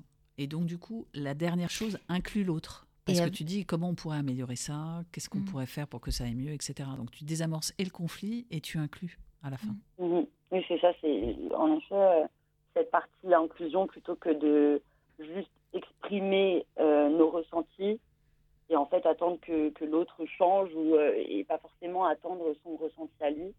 Donc oui, en effet. C'est les conséquences positives à la fin aussi que tu mets en avant. Euh, si on fait comme ça, ça nous permettrait, ça me permettrait, ça te permettrait. Euh, ça nous. Pardon? Ça nous, ça nous. Oui, voilà, ça nous. Et avec quelque chose qui pourrait dire euh, à l'autre derrière de lui ouvrir en disant Et comment c'est pour toi, en fait, quand je te dis ça? Oui, Tout à fait. Puis avoir aussi, même avant, avant même de, de, de peut-être parler de mes ressentis, savoir si la personne a aussi euh, cette vision-là, parce que peut-être que, non, elle l'aura pas. En fait, euh, non, euh, non, c'est pas le sujet. Là, tu reviens sur, tu reviens en arrière, tu reviens au on. Là, le sujet, c'est de poser ce que tu es toi, ce que tu ressens toi par rapport à une situation donnée avant qu'elle dégénère. C'est ce que tu nous dis mhm. qui arrive, c'est-à-dire que tu n'oses pas forcément dire les choses, tu penses que c'est pas grave, tu penses que ça passera, et résultat, quand arrive le moment de la confrontation, bah, il y a confrontation. Alors même que si tu poses tes ressentis et que tu ouvres à la fin en disant et toi c'est comment pour toi, c'est pas la même chose que d'attendre que l'autre vienne te dire ah bah moi ma perception c'est ça. Parce que l'autre doit le faire d'ailleurs, parce que s'il y a conflit, c'est qu'il y a un moment euh, la perception de l'autre entre en collision avec la tienne. Donc si tu veux déminer cette situation-là et apaiser ces relations, si elles te sont précieuses, évidemment, et si tu as envie de les passer dans ta vie d'adulte et plus euh, dans ta vie d'avant, tu peux, euh, tu peux euh, utiliser ces systèmes-là. Après, effectivement, il y a, à tout âge, on, trie, hein, parce que les, chemins faisant font que bah, tu évolues et c'est plus forcément les qualités que les gens appréciaient. C'est, puis voilà. Et puis, tu peux aussi, pour les gens que tu aimes et que tu as envie de conserver, tu peux peut-être euh, réfléchir ou questionner pour eux quelle est leur peur. Dans... Parce qu'il y a quelque chose, si ça dégénère, c'est que effectivement il y a un besoin non satisfait ou il y a une peur ou il y a un malentendu, peut-être que quelqu'un que tu n'appelles pas considère que tu ne l'aimes pas euh, suffisamment ou, ou, en tout cas à la hauteur de ce que lui, est lui ou elle, peu importe, euh, est attaché à toi, etc. C'est un moyen aussi d'aller ouvrir les choses, de dire à l'autre qu'est-ce qui se passe pour toi quand je t'appelle pas? essayer de comprendre aussi, mais donc du coup dans un deuxième temps, ses, besoins et comment il, il ressent les comment il ressent les choses parce que c'est vrai que dans une relation, ben, nous sommes donc deux. Euh, et, c'est vrai qu'on n'a pas la même manière de, de, voir les choses. Et en plus, euh, comme on disait, chacun évolue. Il y a des qualités, des, des défauts qui prennent plus de, de, place au fur et à mesure de l'âge. Euh, on parlait de tri et je pense que c'est aussi important de parfois se poser ces questions-là, justement, mm. de savoir si cette personne nous, nous, convient, en tout cas dans, dans, dans notre cercle, est-ce que c'est quelque chose qu'on a envie de garder, qu'on a envie d'évoluer avec ça. Après, il y a, des, moi, y a des, des, trucs que je faisais avec mes amis que je n'ai pas fait depuis très longtemps, mais qui étaient assez étonnants. Euh, c'est un truc de purge. Enfin, on parle de bâton de parole, un coaching, euh, machin, tu sais, où, un moment où c'est quand c'est toi qui as le bâton de parole, c'est toi qui parles, et en fait, tu exprimes ce que tu ressens. L'autre ne peut rien dire euh, à ce moment-là. Mais du coup, c'est quand tu fais ça autour d'une table sur un sujet donné, bah, ça permet aussi de prendre conscience de la manière dont les gens vivent les choses. Et c'est souvent assez troublant parce que c'est pas forcément là où tu les attends. Après, bon, il faut faire ça euh, un peu, un peu éméché, euh, un peu, un peu, un peu désinhibé, un peu tranquille, quoi. Tu vois, c'est pas, c'est pas, c'est pas un truc de coaching ou un truc euh, qu'il faut faire. Bon, on se dit, on va prendre son bâton de parole et maintenant tu vas tout me dire. Non, c'est un truc. Non, mais ça peut être un jeu très sympa. Oui, ça peut être sympa. Oui, en effet, je pense que c'est intéressant d'avoir aussi la vue de bah, de, de, de, plusieurs personnes sur un sujet donné, parce que on, a l'impression aussi de connaître les gens parce qu'on est souvent avec eux, parce qu'on a grandi avec eux, mais on, parfois on se rend compte qu'en effet les visions divergent pour euh, plein, plein de raisons. Donc euh, c'est vrai que c'est intéressant cet exercice. C'est marrant. Enfin moi, bon, j'ai pas toujours fait ça euh, totalement sobre, hein, mais, et je sais que c'est mal, et je dis bien à la radio qu'il ne faut pas faire ça, c'est mal. Mais ça aide. Et comment c'est pour toi d'imaginer te séparer de personnes qui, euh, avec le temps, puisque tu grandis, même si tu les connais depuis longtemps, euh, ne feront plus partie de ta vie demain?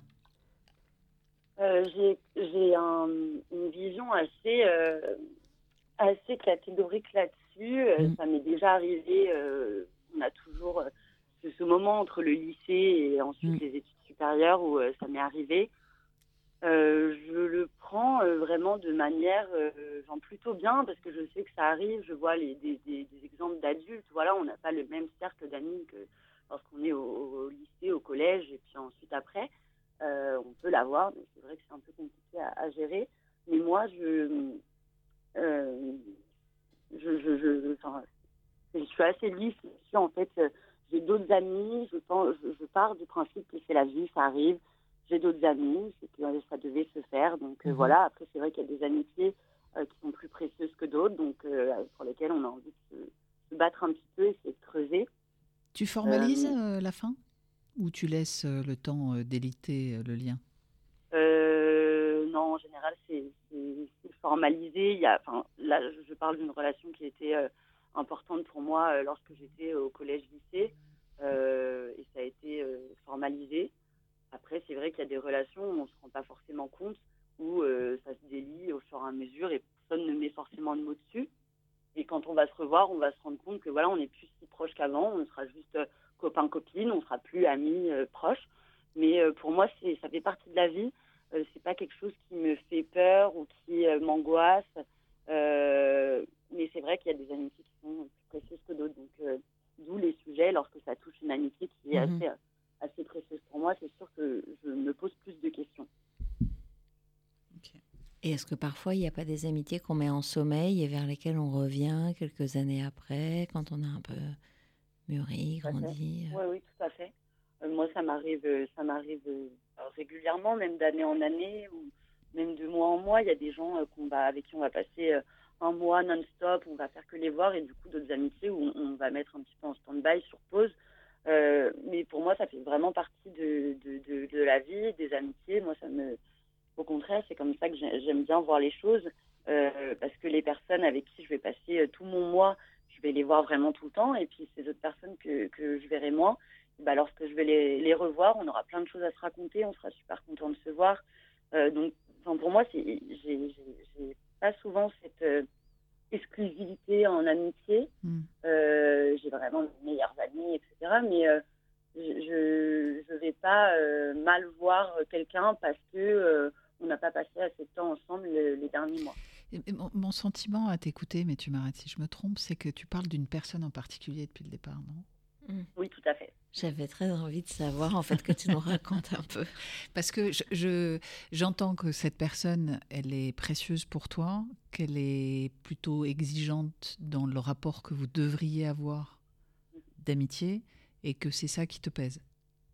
Oui, tout à fait. Ben, en fait, c'est euh, une amie à moi euh, que j'ai depuis euh, plusieurs années maintenant.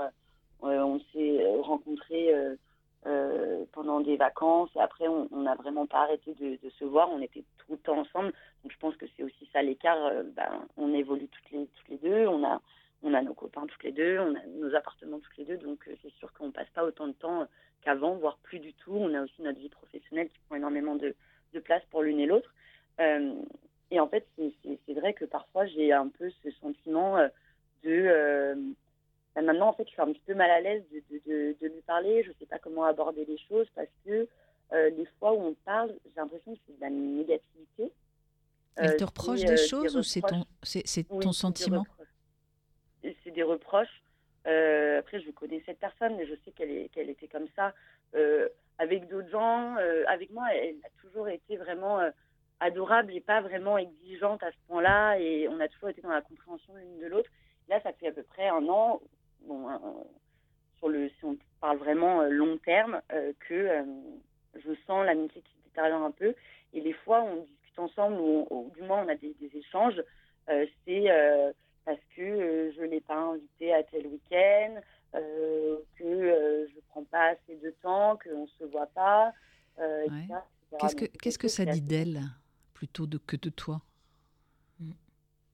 Pardon? Qu'est-ce que ça dit d'elle? Oui, parce que, moi, je pense que c'est euh, quelqu'un qui est très, très, très attaché à moi aussi, qui a envie de faire partie, euh, bah, qui a envie de continuer à partager toutes ces choses qu'on a vécues euh, ensemble. je pense qu'elle a aussi un problème de, du coup de communication où ça va être très violent d'un coup parce que moi je m'y attends pas à je m'attends pas à recevoir des, messages comme ça qui sont vraiment dans me pointer du doigt, c'est moi qui ne l'ai pas invité, c'est moi qui ne pense pas à elle, c'est moi qui.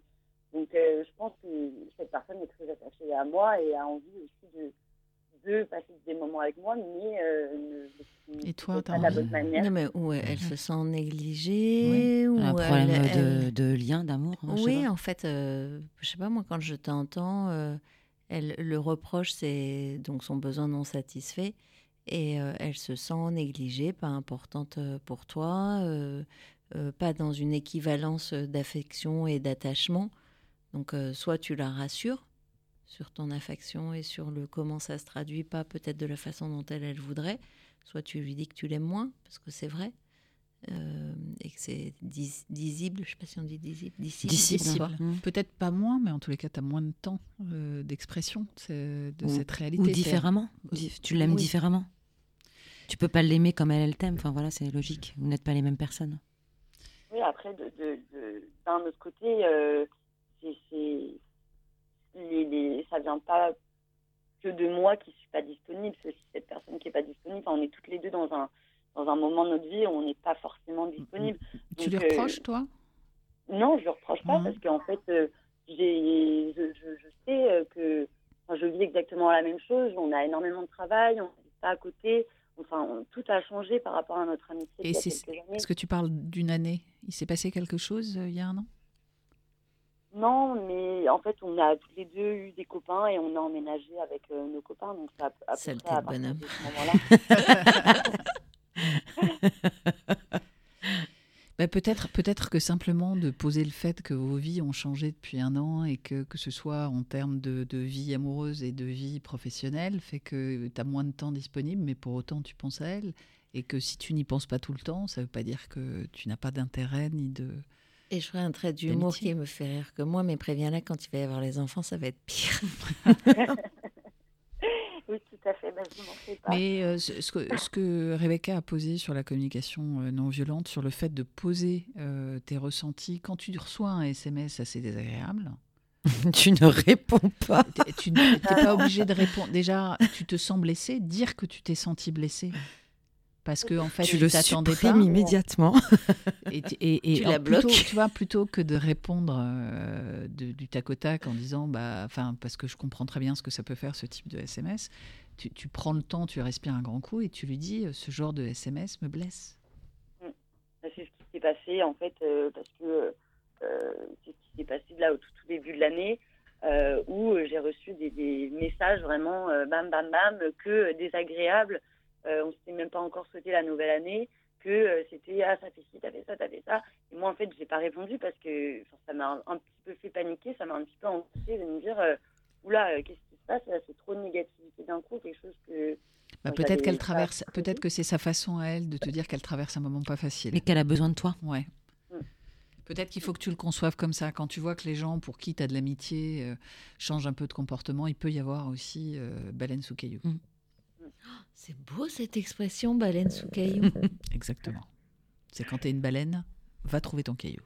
Pas facile. Intéressant.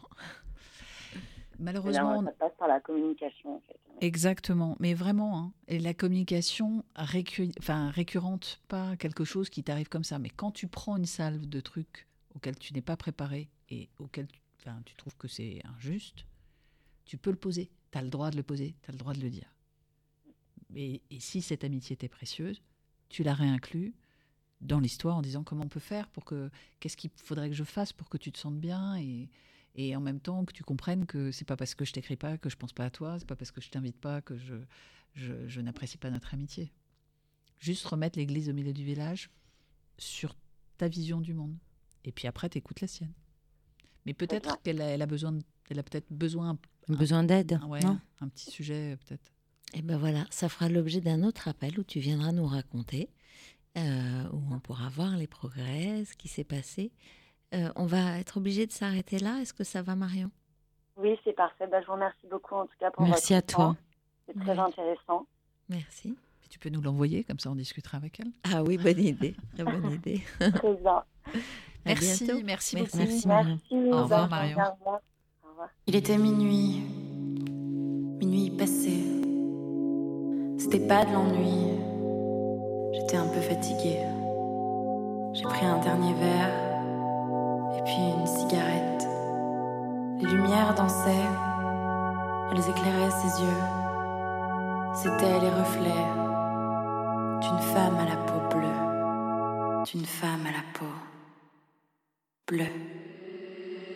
Je suis rentrée tard. Elle m'a suivi. Je crois plus au hasard. Depuis cette nuit, je connais pas son nom, ni même son adresse. Je me souviens au fond que de sa tendresse. J'ai pris un dernier verre et puis une cigarette d'une femme à la peau bleue.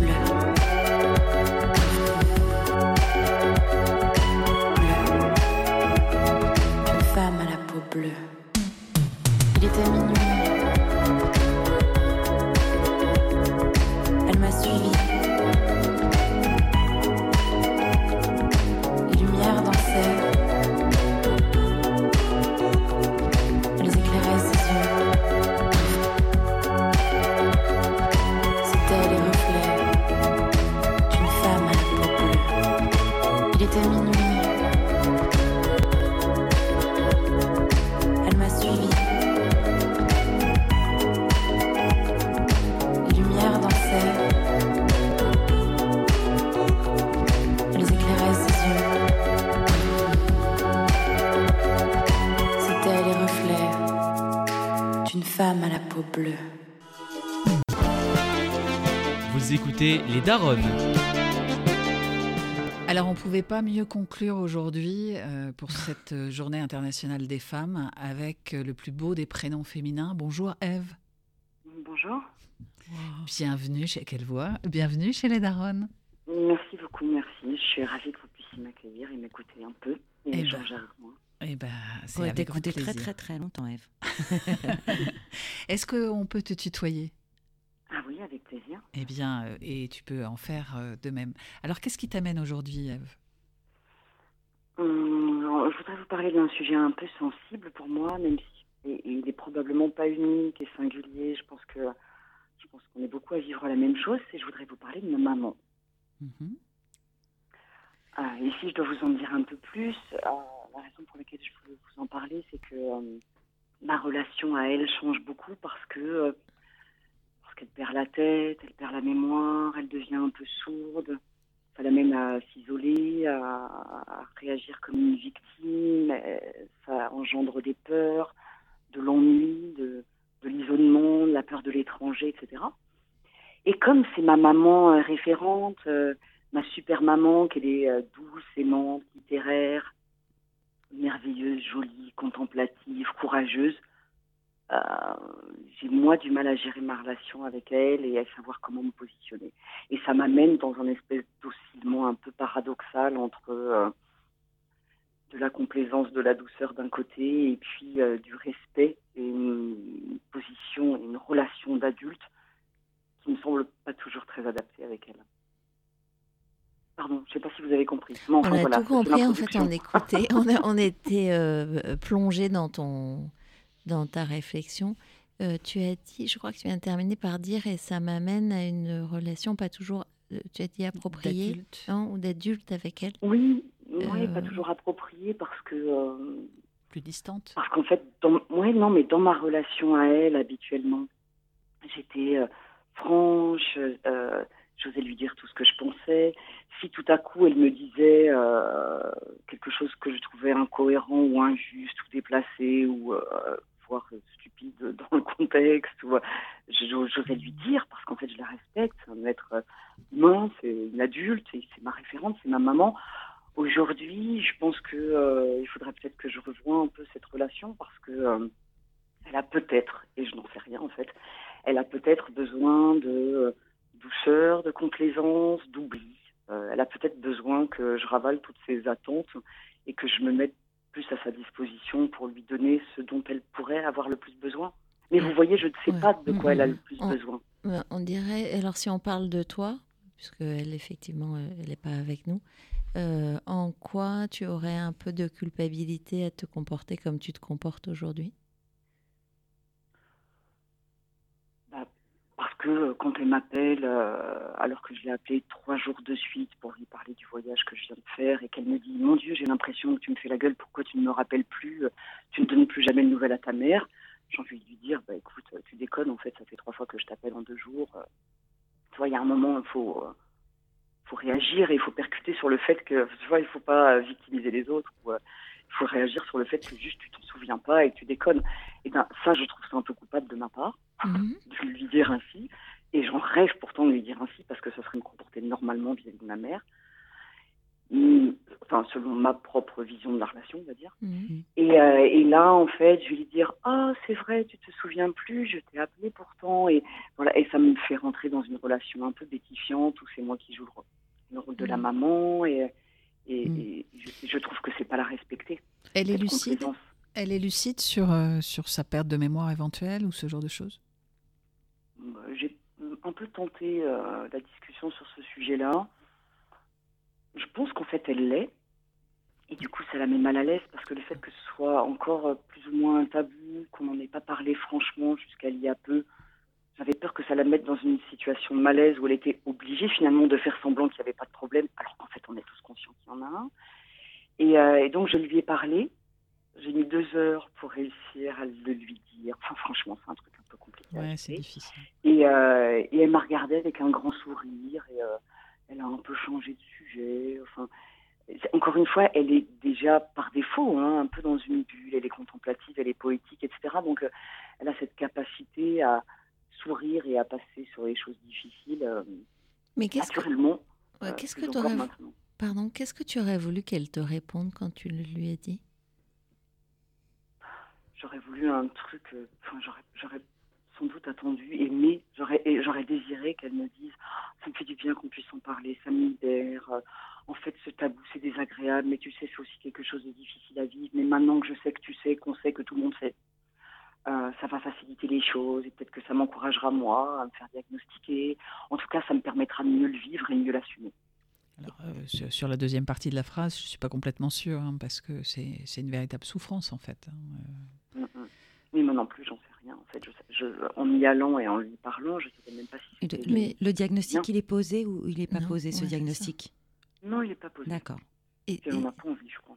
Mais est-ce que, enfin, pardon pour la question un peu fermée, mais euh, euh, tu dis, tu as l'air de dire que en fait tu as pu aborder le sujet avec un certain nombre de circonvolutions, en passant par là, par là, voilà, que tu aurais voulu qu'elle lise entre les lignes euh, et qu'elle se saisisse de ça.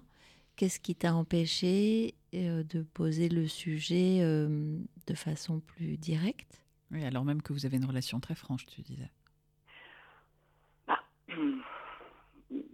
Il y a deux choses, c'est que euh, humblement et assez lâchement, j'avouerai que c'est quand même un exercice un peu difficile. Mhm. Ah oui. Donc en fait, c'est plus, euh, enfin, dis- disons que c'est, il m'a fallu quand même pas mal de courage. Et comme à chaque fois, elle était toute mignonne et douce et qu'elle me souriait, ça me donnait envie de lâcher. Toutes les cinq minutes, j'avais envie de changer de sujet. Donc euh, il fallait que j'y retourne et que j'y retourne, etc. Parce qu'elle est assez maligne aussi dans ses propres circonvolutions hein, pour éviter le sujet. Puis la deuxième chose, c'est comme je sais que je suis très différente d'elle et qu'elle m'a toujours vue comme quelqu'un euh, euh, de fort, qui pourrait lui paraître un peu dur, parce qu'elle-même elle-même a un peu traversé la vie comme quelqu'un qui souffrait d'être vu par les autres comme une petite chose, qui était un peu faible et qui avait mal à s'exprimer, Ce que tu etc. continues à faire, hein, excuse-moi, mais euh, la façon Mais- dont tu l'as posé. Sa fragilité, oui. Oui. Bah, en fait, oui, bien sûr. Mais c'est exactement ce dont je vous parlais tout à l'heure, c'est que je continue à le faire et je m'en veux de le faire parce que je nourris ça Mm. qu'elle a, contre quoi elle s'est battue toute sa vie. Mais en même temps, c'est c'est très compliqué de c'est très compliqué de faire différemment euh, et, et de la brutaliser parce qu'elle m'a reproché parfois moi d'être euh, alors elle admire ça chez moi mais parfois elle me reproche d'être euh, cash et, un peu dure et elle dit oh là là mais comment tu fais? En même temps j'adorerais être comme toi puis alors tu- enfin, voyez Ouais, tu vois, en même temps, euh, tu dis, euh, parce que c'est reproche contre reproche, tu dis, euh, elle me reproche d'être cash et elle me reproche de la prendre pour une, euh, quelqu'un de fragile et vulnérable. Euh, et moi, si tu m'autorises, je me dis que le sujet, c'est comment je peux lui dire de quoi j'ai besoin pour lui dire que je voudrais qu'on fasse les démarches pour la diagnostiquer ou pas. D'abord parce que potentiellement, et là je, je m'autorise encore, euh, euh, tu penses que ça a à voir avec la perte de mémoire, mais peut-être que c'est autre chose. Enfin, je ne sais pas, moi je ne suis pas médecin, mais tant qu'il n'y a pas de diagnostic, tant que rien n'a été exploré, tu restes dans une espèce de flou, de plein de suppositions. Peut-être que, j'en sais rien, peut-être que c'est autre chose. Et pour, et pour le faire, pour le faire, tu peux partir d'un fait. C'est-à-dire la prochaine fois qu'elle oubliera que tu l'as appelée trois fois, tu pourras dire, tu vois, euh, ça m'inquiète un peu. euh, Est-ce que tu penses qu'on pourrait euh, Ça peut être un bon levier, en fait. Et tu prends en charge, par contre. Oui, mais en même temps, c'est choisir à sa place. Non. C'est me faire du bien à moi. Non. Bah, elle te Euh, dira non. Non. Elle te dit non déjà à sa façon, sur euh, ce que tu dis pas. Oui, mais enfin, je, la respecte profondément quand même. Hein, et c'est je me être dis, aimante. Si elle, elle avait envie de se diagnostiquer, elle le ferait. Mais peut-être qu'elle a peur, peut-être qu'elle a besoin d'être soutenue, peut-être qu'elle a besoin d'être accompagnée, peut-être Peut-être que... qu'elle n'est pas lucide sur la situation. Mmh, ça. Peut-être il y a plein de choses, hein, tu ne sais pas. Maintenant, euh, c'est être aimante que de s'inquiéter. Après, elle peut, elle peut dire non merci. Et c'est clair. Et voilà. Et du coup, toi, tu restes dans la manière dont vous avez toujours fonctionné parce qu'elle a refusé à ce moment-là. Tu, re- tu reviendras plus tard. Oui, parce que finalement, ce que tu dis, c'est que euh, elle t'a répondu à une question que t'as pas posée. Il y a un truc un peu. euh, Il y a un truc. un- Il y a, il y a- Non, il y a- elle il y a- a beaucoup d'implicites. Elle a esquivé la, Oui. la question qu'elle n'a pas posée. et toi, tu l'interprètes comme une forme de réponse. On n'est que dans l'implicite. Oui, oui, je fais avec ce que j'ai. hein. Bien sûr. Euh, je fais avec ce que j'ai. C'est-à-dire que non, en fait, je ne sais pas de quoi elle est atteinte, si elle est atteinte de quelque chose. Et je me garderais bien d'ailleurs de faire moi-même des pronostics. Mm. Ce que je vois, c'est que sa vie a changé, que son rapport aux autres et au monde a changé, que bref, je vois les conséquences que ça a sur elle et je pourrais pas y mettre un nom. Mhm. Donc ça, c'est implicite. Et donc il n'y a pas de diagnostic, c'est implicite. Le fait qu'on sache tous euh, qu'il y a un problème, que personne n'a osé lui parler, que je me suis lancée avec euh, Et c'est qui tous? C'est qui tous? Ouais, t'as bah, des frères et c'est, euh, son mec, euh, Ah mon frère, ma sœur, les gens qui l'entourent en fait, et qui, euh, qui, qui- qui m'ont plus ou moins chargé, dire ah, s'il s'il te plaît, essaye de décortiquer ce truc avec elle, il faut qu'on arrive à détabouiser un peu le sujet. Détabouiser, mais quoi? Et pourquoi tu as cette responsabilité? Détabouiser quoi, puisqu'on ne sait pas ce que c'est Bah, le- détabouiser le fait que On euh, perd un peu la elle, tête. elle perd la tête, euh, Mm. et c'est ce qu'on ressent tous en tout cas. Ouais. Et Sauf pourquoi elle. c'est moi? Bah, parce que bah, parce que ça a toujours été. Et- D'accord, mais est-ce que justement le fait d'y aller à trois, ça serait pas euh, la confronter plus doucement, tu vois? Parce que c'est une inquiétude collective, c'est pas une inquiétude de sa, de, de, de, de sa fille euh, uniquement. Oui, alors c'est le massage que j'ai essayé de, de porter quand même en disant, tu sais, ce sont des choses qui nous préoccupent et on en a discuté entre frères et sœurs et, et puis on s'est plus ou moins décidé sur le fait que c'était moi qui allais t'en parler euh, parce que on a une relation de proximité, de franchise qui peut nous permettre ce type de discussion. Enfin, je suis quand même, quand je parle de circonvolution, c'est qu'elle les a vues comme des circonvolutions. Moi, j'ai quand même moins l'impression. Ah Oui, ça a l'air assez direct hein, quand même. C'était assez clair. Ah, c'est- ouais, c'est quand même direct. C'est-à-dire que c'est beaucoup moins direct que ce que je suis capable de faire dans la vie habituellement, en dehors de ce type de circonstances un peu euh, dures à supporter. Mais en fait, euh, en fait, je crois qu'elle a compris. C'est juste que dans sa réaction, euh, elle me donnait l'impression de ne pas avoir compris. Et, et c'est pour ça que ça a duré deux heures. C'est-à-dire que je réattaquais le sujet par plein de bouts différents. Mais je lui ai quand même dit que c'était un message que je portais collectivement. Ouais. Ben, euh, Est-ce que euh, ça te va, toi, euh, d'être le porte-message ou le porte. Comment c'est pour toi? Moi, le- moi, ça me va complètement. Encore une fois, c'est un truc que je, je suis la petite sœur, hein, mais j'ai toujours fait le job de la grande sœur pour plein de raisons et tout ça n'est pas très intéressant pour vos auditeurs. Mais ça me va très bien.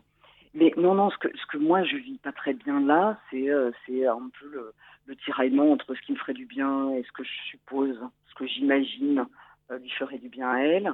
Euh, la différence entre ma position de fille qui la prend pour euh, une mère référente, euh, à un rôle modèle et qui, mine de rien, finit par lui parler comme si c'était un enfant. Et je déteste ça de notre Mm. relation parce que parce qu'en fait, je la respecte et j'ai envie de continuer à lui parler comme Mais une J'ai une question, j'ai une question, par- pardon. J'ai une question pour toi parce que tu disais tout à l'heure, elle a été euh, euh, toujours, elle a montré sa vulnérabilité, sa fragilité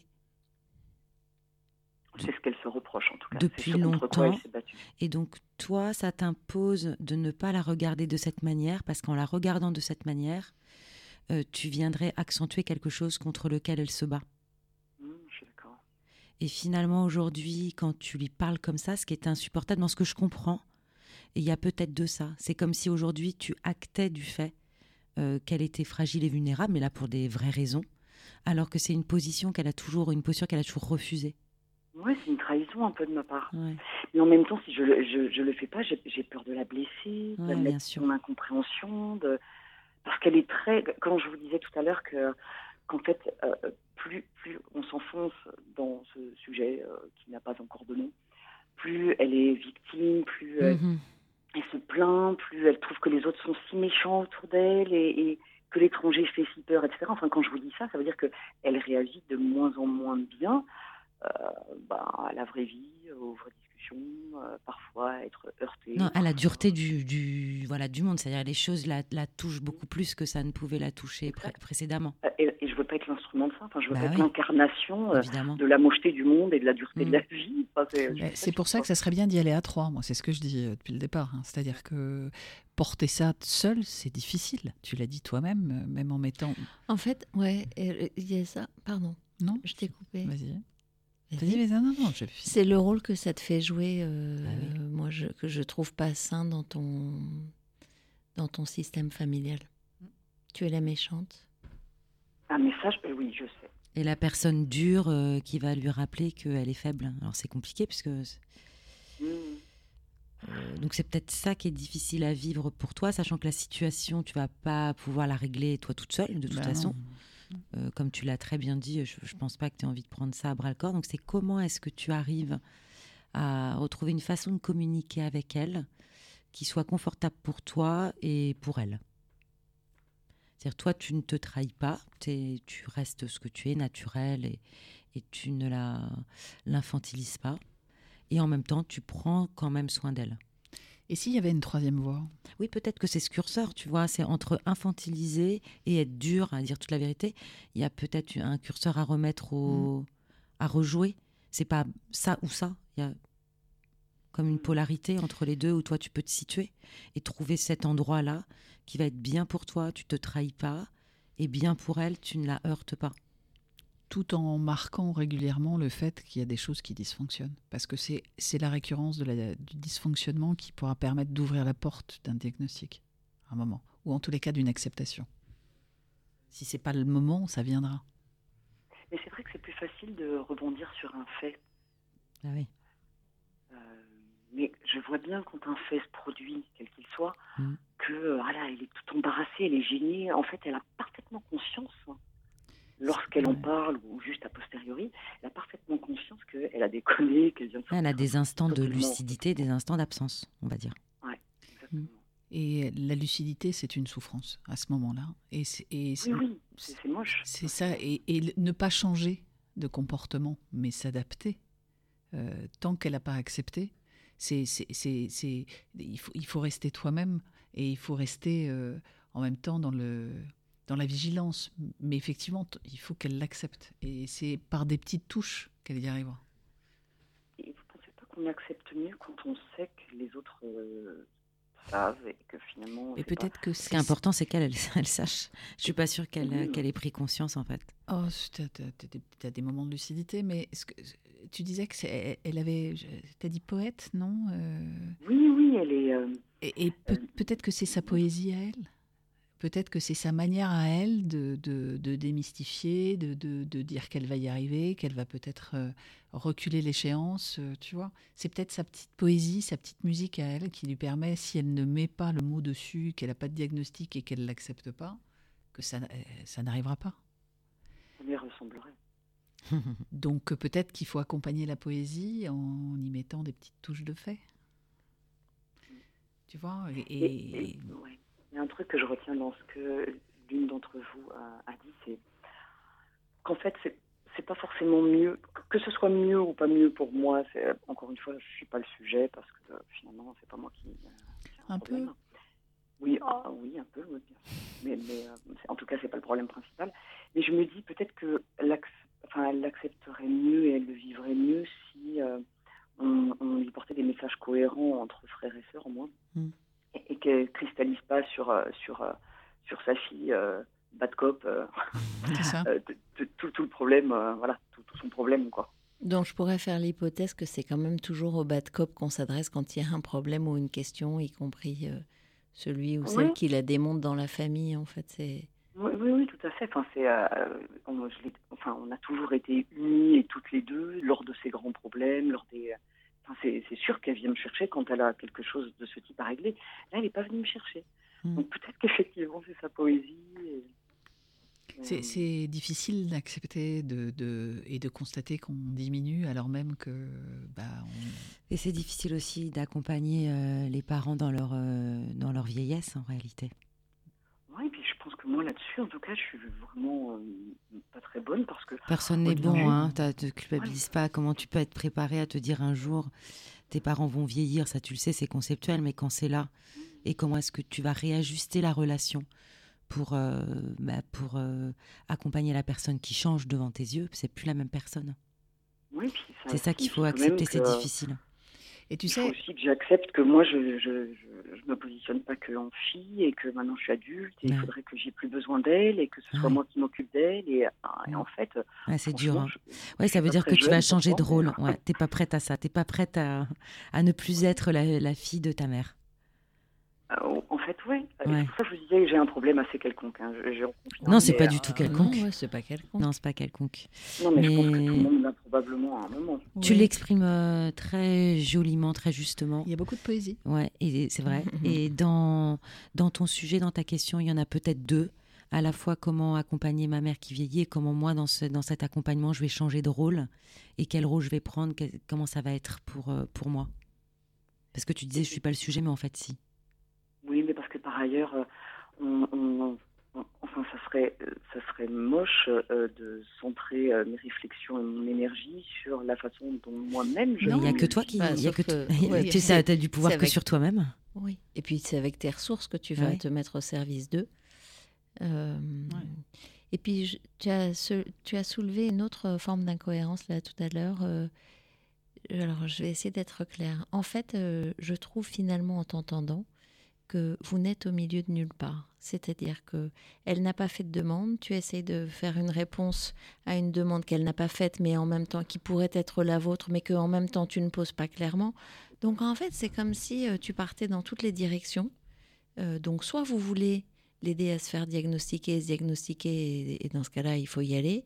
Euh, soit vous voulez être en appui ou en soutien ou en aide pour elle, et dans ce cas-là, vous la laissez piloter. Mais c'est comme si vous n'aviez pas choisi euh, où vous voulez aller.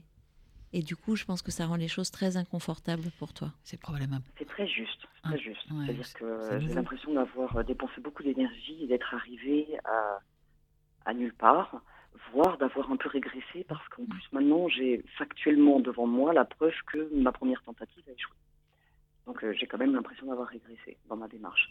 Mais euh, en fait, j'assume pas totalement la démarche de la grande prise de conscience et de partage, dans le sens où après, si on parle clairement des choses qu'on redoute, euh, quelques maladies, euh, que ce soit du cerveau, etc., bah, peur je suis pas sûre que le diagnostic lui fasse mieux vivre cette maladie éventuelle. Ça, c'est- un autre sujet Ouais. encore, ça. hein. Alors peut-être Ouais. que tu peux te documenter. Euh, en fait, Bah, je me suis euh, documentée à bloc, mais ouais. en, en fait, en fonction de, de quoi il s'agit, et je ne suis pas médecin, donc je ne sais pas de quoi il s'agit, Ouais. euh, bah, en fait, le diagnostic peut aussi très bien juste amener à une grosse prise de conscience qui représente une grande claque et une dépression, et puis euh, et de toute façon, après, il n'y a pas franchement grand-chose pour le soigner. C'est ça. Mais donc tu vois que c'est chez toi en fait quel sujet. Je ne sais Ah, pas si je veux aller, enfin je, je dis je, mais c'est un nous peut-être, mais euh, finalement je ne sais pas si je veux lever le voile ou pas, euh, parce que je ne sais pas si ça va servir à quelque chose ou pas. Pour elle, en tout cas. Voilà. Bah, des deux côtés, hein, parce qu'elle t'a pas répondu non plus, donc elle n'a pas tellement envie de savoir aussi, parce que ce serait renoncer à quelque chose, ou accepter, ou... Et euh, c'est vrai que quand tu acceptes, bah, ça devient réel. Donc, euh, Bah, ça, c'est une vraie question. C'est vrai que quand on accepte, ça devient réel, mais quand on sait que les autres savent, le sujet est moins tabou et peut-être Oui, mais que ils du ont peut-être tort. plus s'assumer. Et puis peut-être Ils ont peut-être tort, les autres. Hmm. Ils se trompent peut-être. On ne sait pas. Tant que c'est pas posé, on ne sait pas. Il reste le flou. C'est le temps, euh, le temps entre, dont parlait Rebecca aussi. Vous êtes là peut-être, dans ce temps où personne ne sait vraiment, donc dans ce flou. Et que vous allez maintenir un petit moment le temps de se préparer à avoir le, le- peut-être le résultat du diagnostic. Mais pour l'instant, personne n'est prêt en fait à le, à le prendre, ce diagnostic. Et tu n'es pas obligé de le porter seul. C'est-à-dire que tu n'es pas obligé d'avoir ce, ce combat seul. Peut-être que Ouais, c'est un truc Ouais. de y a Bah, encore, l'espoir là quand même, Ouais. dans cet instant. et peut-être que Ah, tu tout à pourrais. l'heure, euh, tout à l'heure, Ah. vous parliez de polarité. Moi, je pense que je suis quand même assez à l'aise dans les euh, polarités Mm. et que ce truc flou est quand même euh, assez pénible. Ouais. Parce que euh, on ne sait pas exactement comment avancer. On est plutôt en attente. Et quand on dit en attente, ça veut dire qu'on est quand même en soumission, on n'est pas en proaction. euh, et euh, je, pas un moment facile. Non. Et qu'est-ce, et qu'est-ce que ça te ferait vivre si tu te disais, bah, finalement, on est au mois de mars, euh, après l'été, on voit ce qu'on a envie de faire, comme ça, le sujet est clos pendant six mois. Tu respires, tu réfléchis, chacun reprend sa place, euh, et puis tu reposes le sujet euh, dans quelques fois. J'ai dit après l'été, parce que je sais pas, moi, je dois avoir un imaginaire autour des vacances, mais euh, un truc un peu joyeux, d'un peu léger, mais de faire redescendre la pression pour toi, euh, de renvoyer chacun à ses réflexions et puis de reprendre le sujet un peu plus tard. Et puis tu parlais de respect, c'est c'est une façon aussi de respecter l'élégance avec laquelle elle a, elle a chassé d'une main euh, cette éventualité pour l'instant. Elle est peut-être pas prête en fait. Ah, ça, c'est sûr que si je pouvais déposer ce petit baluchon, euh, ne pas m'en occuper pendant trois mois, être naturel, ne pas poser de questions et me dire allez, je le Bah, reprends euh, bah si, après le soleil. Mais non, mais ça me ferait du bien. Eh ben, Mais Pour vas-y, en fait, ça change rien. Tu vois bien que tu dis que ce que tu fais ne produit rien. Donc pose-le. Pour l'instant. On a tous le droit de s'offrir une pause, même dans des moments dramatiques. Et puis, et puis de se clair. préparer, de se préparer aussi, comme disait, à, à être euh, la fille de ta mère autrement. Parce que c'est le cycle de la vie, malgré tout. hein, qu'on le Puis tu sais, quand t'as pas les moyens d'agir, bah, il enfin, faut accepter de, de ne rien faire. Ça, c'est une belle citation que je peux garder. hein. Delphine. Petite Adèle. C'est pas un sujet facile. Merci de l'avoir posé. Ouais, merci. Très joli sujet. Ouais, j'imagine Mm. que des auditeurs et des auditrices peuvent euh, effectivement être confrontés à, à ce moment de bascule où effectivement bah, nos parents euh, changent et, euh, et, et pas forcément toujours pour le mieux et qu'il faut les accompagner tout en restant dans le respect de, de la filiation. C'est pas toujours simple, on l'entend. Il faut s'y préparer et c'est peut-être ce moment-là qui est difficile et pour elle et pour toi. Mais en tous les cas, je, moi, j'ai trouvé ce, ce témoignage très, très touchant. Merci Eve. Merci beaucoup à vous. Merci. Merci. bientôt. À bientôt, Eve. Alors, on va se quitter et on vous donne rendez-vous le 22 mars. Exactement, de 12h à 14h. Et n'hésitez pas à appeler pour vous inscrire au 01 56 88 40 20 ou sur Euh, inscription arrobase lesdaronnes.com. point com. Voilà. Bonne journée, à bientôt. C'était un podcast Vivre FM. Si vous avez apprécié ce programme, n'hésitez pas à vous abonner.